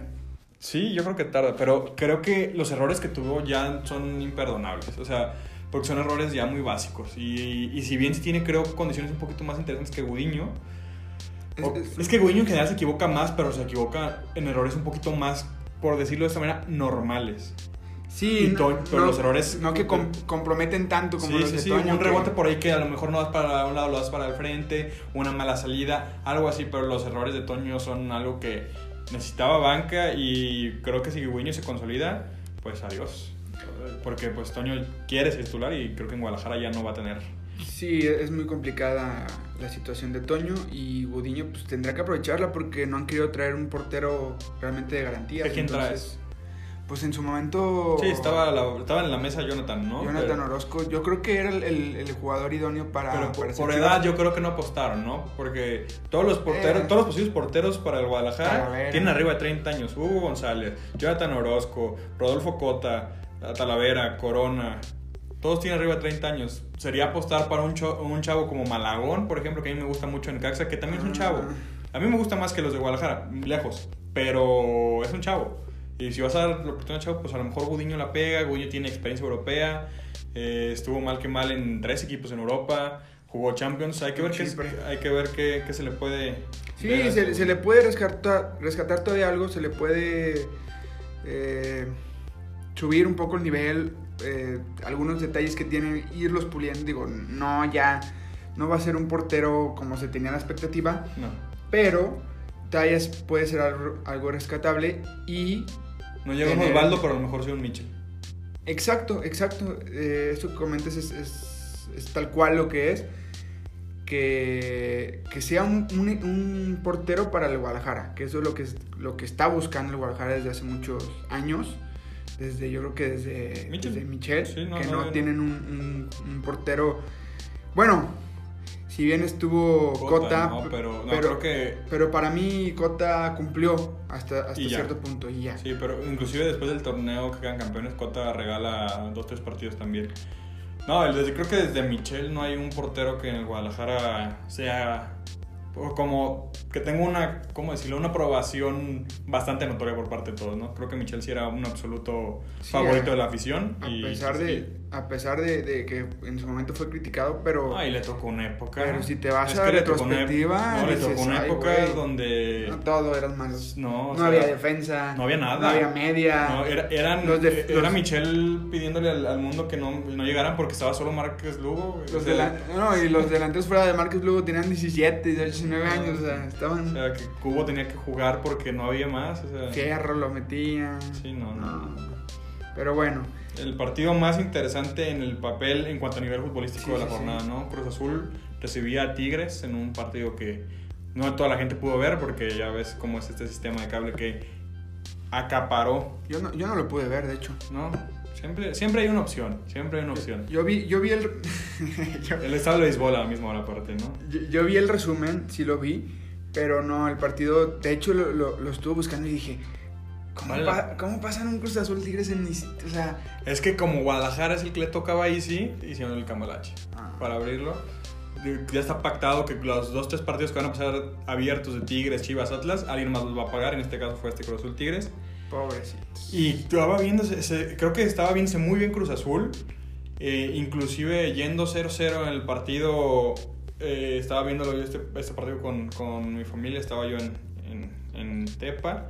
Y, y yo solo, como si estuviera loco, grité penal. Y siguió la jugada, siguió la jugada. Nadie la vio. Nadie la vio y dije, eh, porque era una jugada ofensiva bastante clara donde Nahuel se queda el balón. Yo grito penal y la gente ni, ni lo- no saben, todos me voltearon a ver como de este que trae. Le da una Y, y patada, siguen- ¿no? Sí, y es una jugada en la que hay, hay una, una, una progresión ofensiva en la que te viene el área. Nahuel con todo el tiempo del mundo sale, agarra el balón y ya durante el deslizamiento que hace, tira un- una patada bastante notoria. Que yo dije, bueno, a lo mejor es con la misma jugada de esas no la va a marcar, pero Ah, se vio, se Sí, vio. pero, rara- que- pero como él era el que estaba defendiendo, es- es muy claramente ya tenía la posesión. Dije, a lo mejor la van a pasar. La revisaron al ratito, bastante tiempo después. El árbitro, creo que valientemente se podría decir, marca el penal. Yo lo hubiera echado porque es una agresión. Es una Sí, agresión. claro. Y Nahuel hace lo de las suyas. Creo que los penales es una fortaleza bastante buena que tiene él. Se hinca en el área, en, el, en la raya. Y le dice, y el árbitro le dice, párate. O sea, si quieres hacer lo que quieras, pero párate y sobre la raya. Y él volteaba y le decía, ¿por qué? ¿Por qué? Cabecita Rodríguez era el que iba a ejecutar el Lo penal. puso nervioso. Lo puso muy nervioso y lo termina aventando, pero muy afuera, por la banda, el lado izquierdo. Y, y pues logró su cometido Nahuel, ¿no? Salvó el penal, lavó el error que él mismo cometió. Y Diente López está viéndose en muy, Wow. buen, en muy buen momento. Y sabemos que aparte Guiñac no va a Ah, fallar. bueno. Sí, sí. Yo, yo lo veía el, el plantel de Tigres y sí, el Diente López a mí me sorprendía que al principio no jugaba tanto o que de hecho no, no, no se tomaba mucho en cuenta, pero venía, viene del internacional, ¿no? Bueno, jugó un tiempo en, en el Sí, internacional sí, sí, de de, de Porto Alegre. Alegre.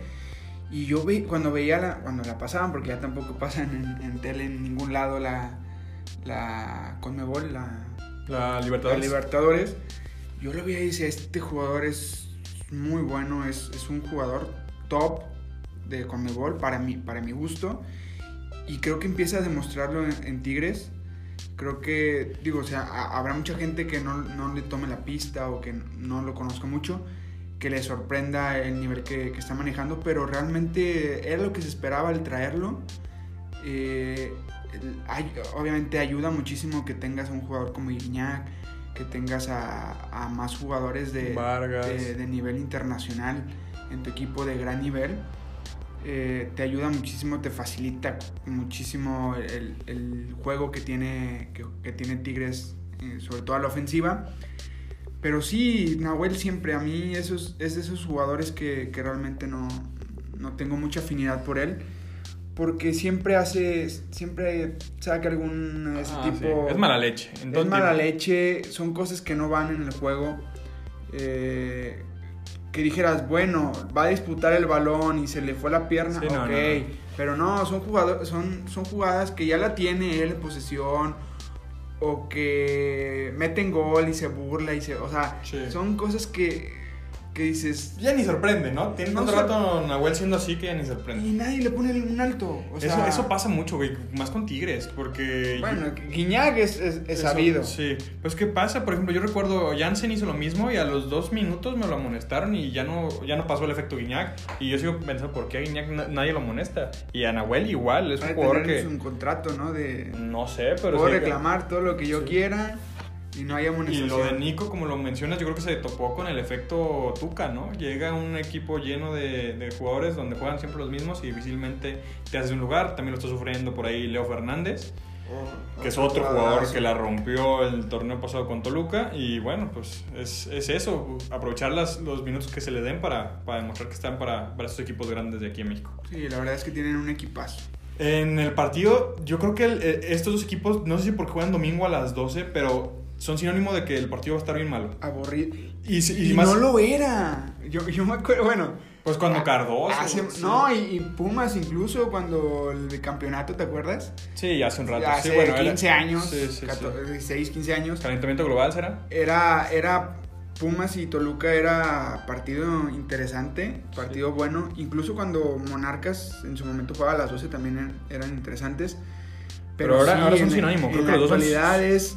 ¿Quién, quién, ¿Quién juega los domingos a las 12? No, pues Pumas o Toluca. Y están aburridos. No importa quién Jueguen juegue contra los jueguen. Y eh, pueden jugar de visitante a las 9 de la noche y Contra juegan aburrido. Tigres, contra Digo, están jugando bien Pumas. Pumas está jugando bien, pero, Pero... no vistoso. O sea, juega bien, juega ordenado, pero siempre va a ser para los espectadores aburrido el partido. Entonces se juntaron los dos. Lo y madre mía. Yo creo que eso es lo positivo, ¿no? Que, que jugaron los dos juntos, entonces Sí. ya no hubo dos partidos aburridos. eso sí, eso Nada sí. más hubo uno Eso que sí. terminó ganando Pumas. Eh, Toluca, pues hemos visto que, que fue disminuido con, con varios jugadores que se le fueron y varios que tenían a préstamo, sobre todo Leo Fernández, que Tigres fue muy inteligente y dijo, me lo traigo para acá, que estás haciendo ya malgastando tu talento.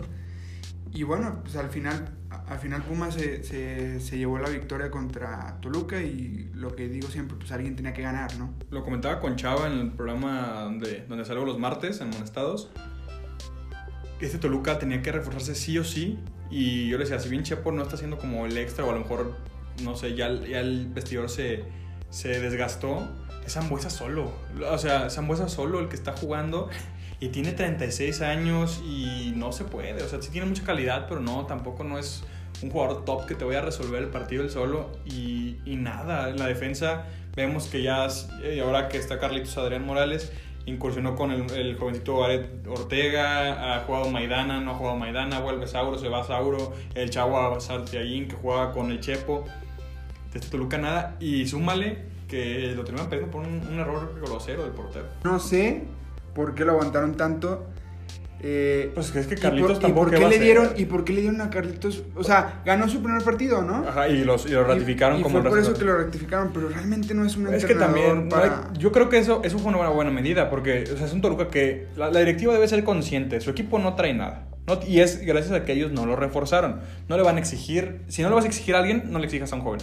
Yo creo que si le vas a dar una oportunidad a alguien con un equipo que no juega nada, que le vas a tener paciencia, pues mejor dársela a un chavo. ¿Y para qué te traes un, no sé, estoy pensando en directores técnicos que tienen rato que no dirigen, que podrían, José Luis Trejo, Rubén Omar Romano, ¿para qué traes a esos si puedes darle la chance a un, un técnico como Carlos Morales? Creo que ahí sí, sí apuntaron, pero tampoco no le exijan a Carlitos, ¿eh? No le exijan nada con ese plantel. No, sí, a- al, final, al final de cuentas, si el plantel no te va a dar para nada, o sea, quema un cartucho o, o espera algo de un joven que pueda revolucionar tácticamente Lo, algo, lo hizo Querétaro con Alex Diego. algo que pueda funcionar, a darte un, un cartucho quemado y que ya sabes que por más experiencia que tenga con ese plantel no le va a dar. Sí, realmente. no. No, Ni para qué gastas, mejor Sí. también, ya como ahorraste en jugadores, ahorra en técnico, eh, págale un joven y chance te sorprende.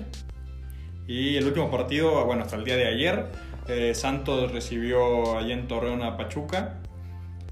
Eh, eh, un partido parejo, de nivel, los dos, los dos equipos de nivel bastante similar. Creo que les va, les va a ajustar para estar entre por ahí del octavo, noveno. Y hay jugadores que, que creo que sí hay digno de resaltar que, que están haciendo un buen papel. El caso de Chávez, este chavo que ya inclusive tuvo su primer convocatoria con la selección desde que estaba en Cholos. Eh, ha mostrado muy buen nivel, tiene una pena zurda muy buena. Y Furch lo empató luego de penal. Un Furch que, que pues no venía jugando, por ahí lo estaba haciendo Rivero, pero sigue siendo importante. Y pues más allá en el segundo tiempo no pasó mucho. Sí, se me hace Santos que tiene, tiene un plantel muy, muy interesante. Tiene. Últimamente ha tenido eh, ligas muy, muy buenas. Con, con buenos torneos peleando arriba. Y sí, como comentas, Pachuca es, es un rival que, que tiene un nivel parecido a Santos.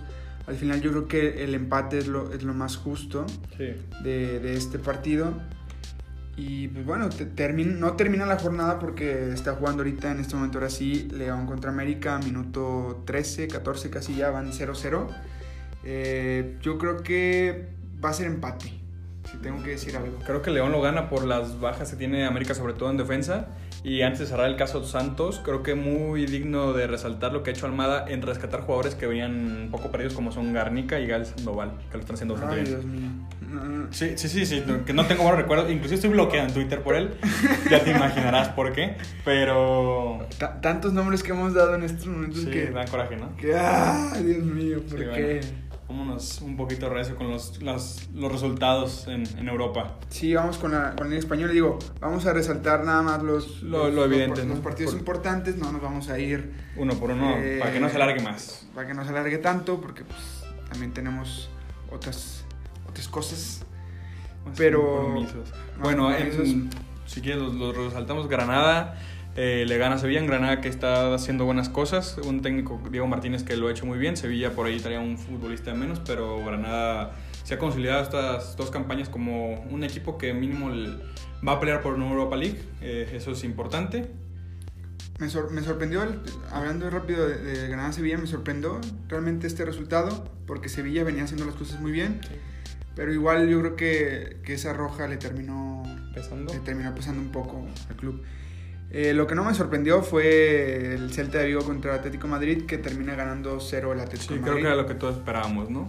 Eh, jugó a Néstor Araujo, eso fue bueno, los 90 minutos. Por fin, por fin es titular, ¿no? Hace mucho Ven, tiempo Se había por ahí lesionado el central con el que estaba jugando Murillo, que no recuerdo ahorita el nombre, pero eso le abrió la puerta otra vez a que Araujo volviera al, al 11 Qué y bueno. no lo hizo mal, pero pues Atlético de Madrid la, la calidad se impuso. Bien, los dos partidos interesantes en dos, analizar, ¿no? dos resultados muy, muy raros en esta. Que, que yo lo decía, bueno, primero pasando al, al Real Madrid contra Cádiz. eh, sí, vi, sí vi ese partido y, y realmente el, el Real Madrid ha venido jugando así en estos últimos partidos. O sea, no me sorprende hasta cierto punto. Me sorprende porque el rival fue Cádiz, Sí. un recién ascendido.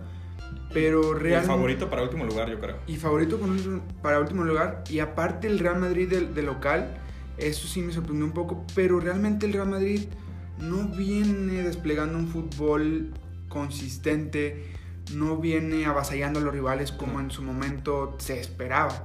Y siempre ha sido así, digo, yo no, no, no, no tengo, no soy partidario de nadie en la Liga Española, pero algo que, que, que siempre eh, quiero demostrar o hago, hago el hincapié en eso, cuando Barça gana o cuando Barça está bien, eh, o cuando ha ganado los últimos años, ha sido pasándole por encima a todos. Sí, dos Champions en los últimos años, pero les ha pasado a todos por encima. Y Real Madrid ha ganado pasando por gol visitante, de un gol, muy o te empata en el último minuto, ya te goleo en el tiempo extra. No ha sido un Real Madrid que le pase por encima a prácticamente nadie en los últimos años. Entonces, Sí, más- me sorprende que Cádiz lo haya hecho como Sí, sí, visitante, sí. pero digo, no, no, no tampoco es como muy descabellado. O sea, si me hubiera dicho antes, digo, lo veo muy difícil, pero no imposible.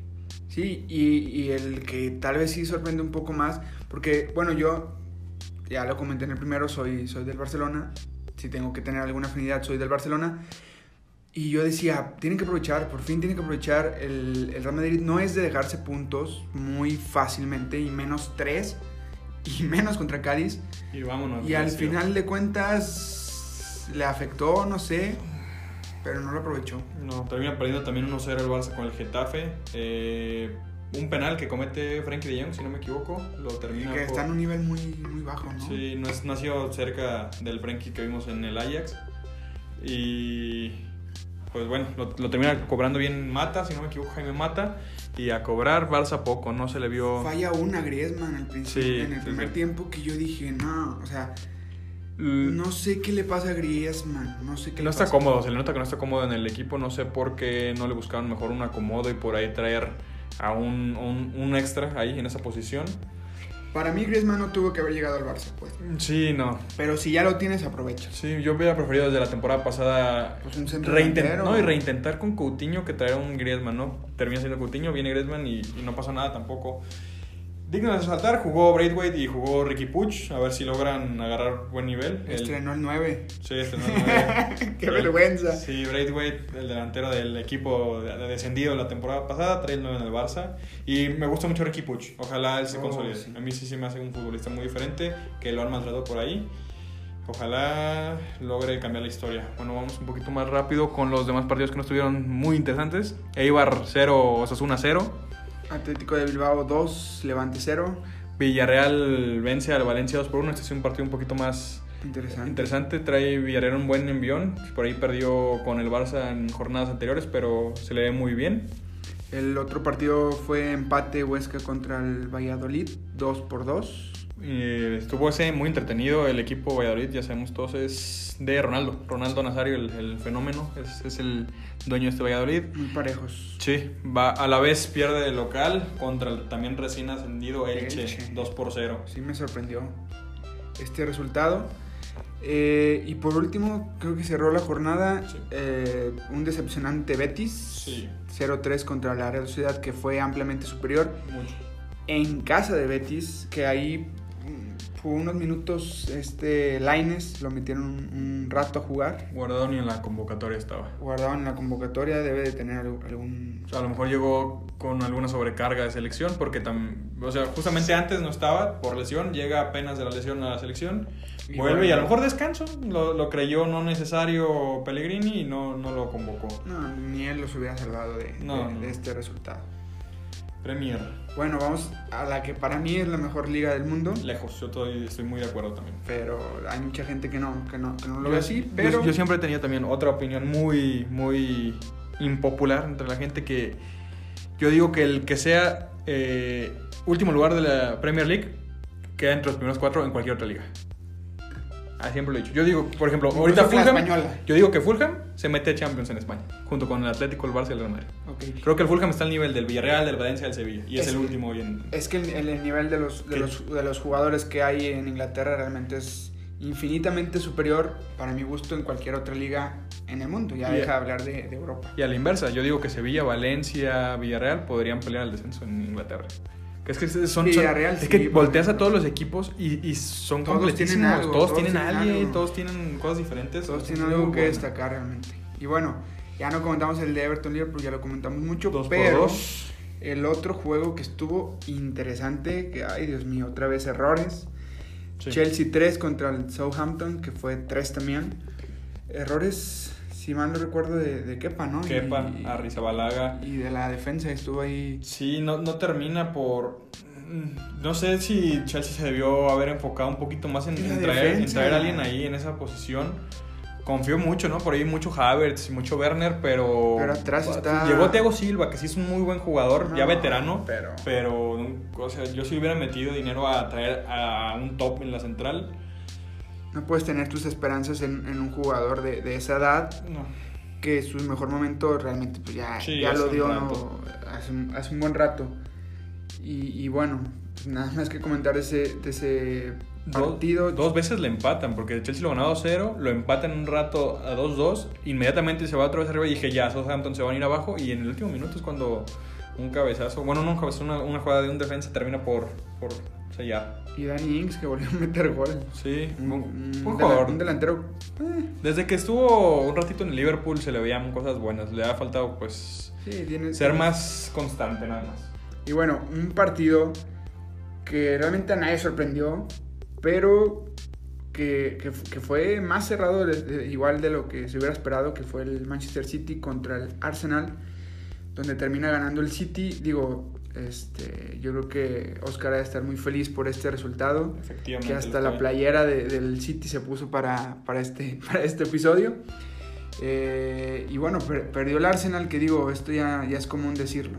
Pero tiene, creo que es el mejor Arsenal de los últimos años, ¿eh? Creo que tiene un plantel muy bueno, llega por ahí William, llegan jugadores importantes, ya está la cassette, ya estaba Aubameyang. Eh, vamos a ver cómo cae Thomas ahí en el medio campo.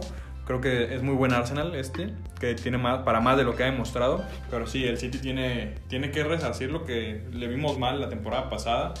Los osos que viene haciendo en Champions League. Y, y bueno, con lo justo, Sterling eh, termina por ganar. Un Sterling que a mí personalmente no me encanta. Creo que es un jugador muy bueno, pero no me encanta. Creo que es, es muy bueno, pero desentona con el sistema de juego que tiene Guardiola. Porque es muy lo que conocemos nosotros como lángaro. O sea, es, Sí. es muy eh, individualista, no, suelta el balón, conduce más y teniendo a Marés, a Bernardo, ahora a Ferran, creo que Sí. Sterling no muestra el resto, el, el mismo juego que, que el sistema obliga a tener. Y, Sí, peca un poco de, de individualista. y a mí se me Y ahí, qué bueno que no te aposté nada porque pues hubiera perdido. Yo soy del Arsenal. Para que quien no sabía, Newcastle eh, contra... Newcastle contra Manchester United. eh, bueno, el, el Newcastle que es un equipo que, que no sé si a sus aficionados este, los desanime o no. Pero eh, es- decepciona, decepciona, siempre se queda por debajo de las expectativas. Pero no fue un mal partido, ¿eh? No O fue un mal o sea, partido. hasta el minuto 85 iban empatados. Sí, sí, sí, o sea, aprovechó el Manchester United del cansancio y, al- y los tres goles que terminan dándole ese abultado 4-1 terminan, terminan siendo definitorios para, para esta goleada que se ve muy apabullante.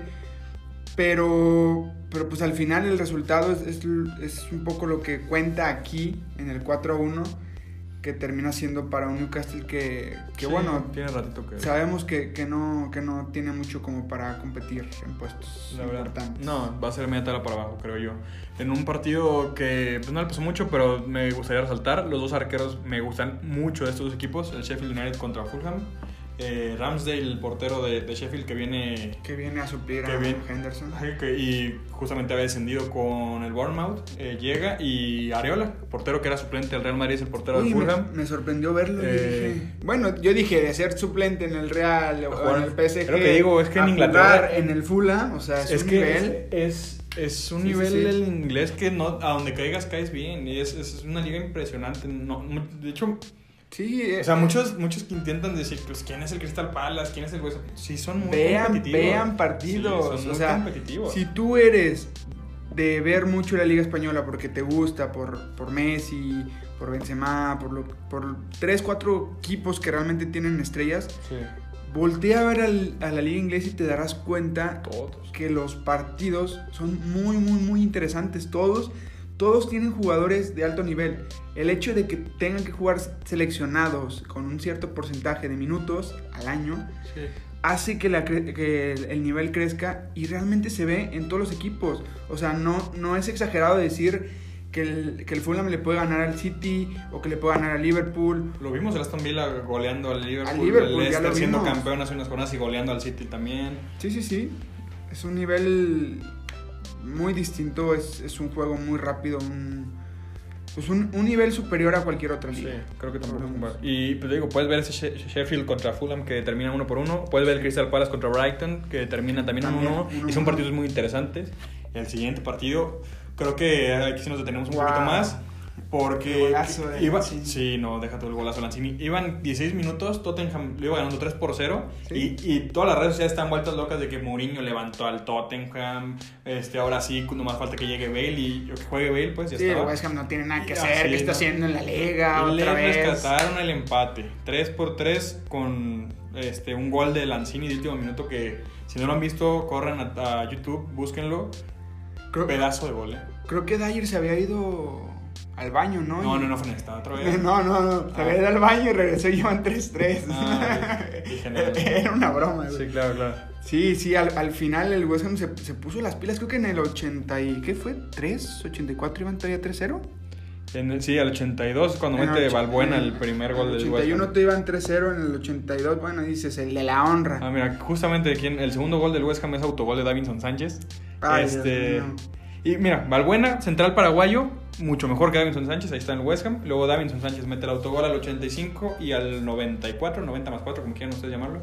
Lanzini, Con un golazo. es que va a ser yo creo el gol de la, de la temporada, digo, es muy pronto es todavía difícil- y- y, hace- y hacen muy buenos, pero qué cosa, eh, lo que hizo, lo que hizo Lanzini. Y bueno, pues para todos los haters de Davison Sánchez, pues metió un gol, aunque sea en puerta. puerta, es correcto. Les- Y Le- Leicester contra Aston Villa, eh, los villanos que terminan ganando también sobre la hora, ¿no? Sí, Fue, fue, fue un gol ya casi al final, si mal no recuerdo. ahorita te confirmo a qué minuto cae el gol del Aston Villa. Al 91, Ross Sí, Barkley, 91, justo Ross Ross Barkley que viene seguido del Chelsea. Un buen gol también ese. Eh, Que bien ha caído Emiliano Martínez, el arquero que viene de. Arsenal aquí en el Aston Villa. Sí, sí, sí. Eh, inclusive es el hombre del partido. De hecho, si se lo quedaba el Arsenal como primero, no me hubiera sorprendido. Sí, no, de es, ¿eh? bueno, es bueno. Y, bueno. Argentina no sé qué está esperando, ¿eh?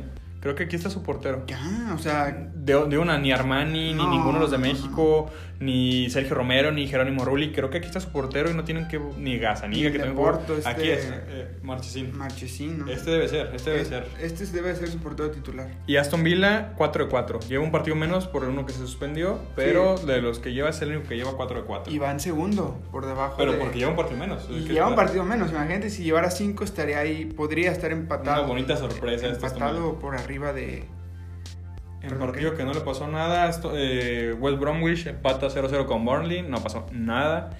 Y en algo que nos atañe a nosotros, el Leeds eh, recibió, el Leeds de Bielsa recibió al Wolverhampton de Raúl Jiménez, que termina ganando 1 por 0 el Wolverhampton con gol justamente Raúl Jiménez. En general muy parejo. Yo, yo Sí. estuve viendo el partido el día de hoy. De hecho fue, fue el día de hoy. Sí. Y se, escu- se escuchaba, si bien el primer tiempo fue, fue, fue muy manejado por, por uno de los dos equipos, al, final al final de cuentas, este, digo, la verdad es que fue tan parejo que, que si hubiera quedado 0 a 0 no, no, hubiera, no hubiera terminado injustamente. Al final, qué bueno que Raúl Jiménez convirtió el gol. No, le gana ahí, como que entre rebote, no sé, no sé cómo. Es una, es una jugada que él mismo se crea, se lleva un par de jugadores y cuando tira desvían el tiro. Y termina por ser gol. Raro, pero pues terminó, terminó ganando el Wolverhampton que, que, que contra un rival que ha mostrado muy buenas Yo sensaciones. soy, yo soy bien detractor de Bielsa. Creo que Bielsa es de esas personas que mediante hablar bonito y mucha psicología ha logrado posicionarse muy bien, sobre Vende todo. humo, Sobre, sí, dirías. sí, sobre todo aquí en Guadalajara, güey. Yo digo, yo en el. En, Ay, siguen, siguen viviendo de yo eso. en el. No, mucha lo gente. viví. Yo en el Endit, en la escuela de directores técnicos aquí en Guadalajara, Mucha gente sigue viviendo de eso. lo tienen como una filosofía máxima en clases de psicología, en clases. ¿Y qué ha ganado Bielsa? O sea, sí ganó, subió a Leeds y ganó una medalla, pero fracasó con Argentina, fracasó con Chile, nada con el Atlético de Bilbao, le fue pésimo en Lille, le fue pésimo en Marsella.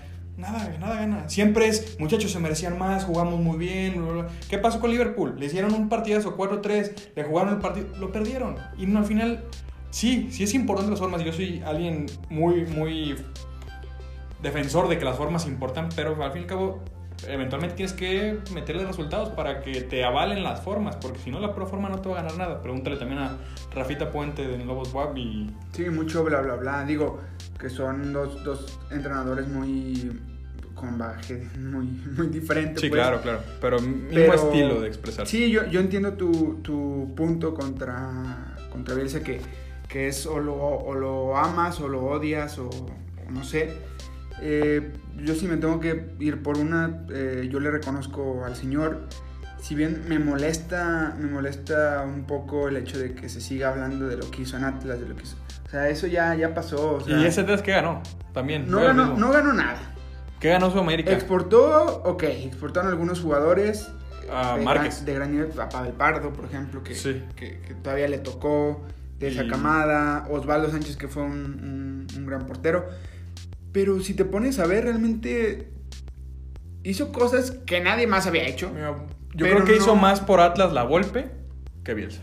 Se te hace. Creo que sí, de, hablando con los pocos futbolistas con los que he tenido contacto de, de esa generación, marcan que si bien la relación era mucho peor, que con Bielsa no había relación, que era un tipo muy, muy Hermético. ajá, hermético, y que con la Volpe efectivamente había una muy mala relación, pero que era muy buen técnico. O sea que si bien no se trabajaba como debería, o era mucho a gritos y pues, las groserías todas las que te imagines, al fin y al cabo, a los que lograban sobreponerse a ese presión o ese reto mental que les, que les ponía Como- eh, la como Volpe, de por cuenta, ejemplo. sí, lo, lo tienen muy bien, muy buen eh, estima en ese sentido.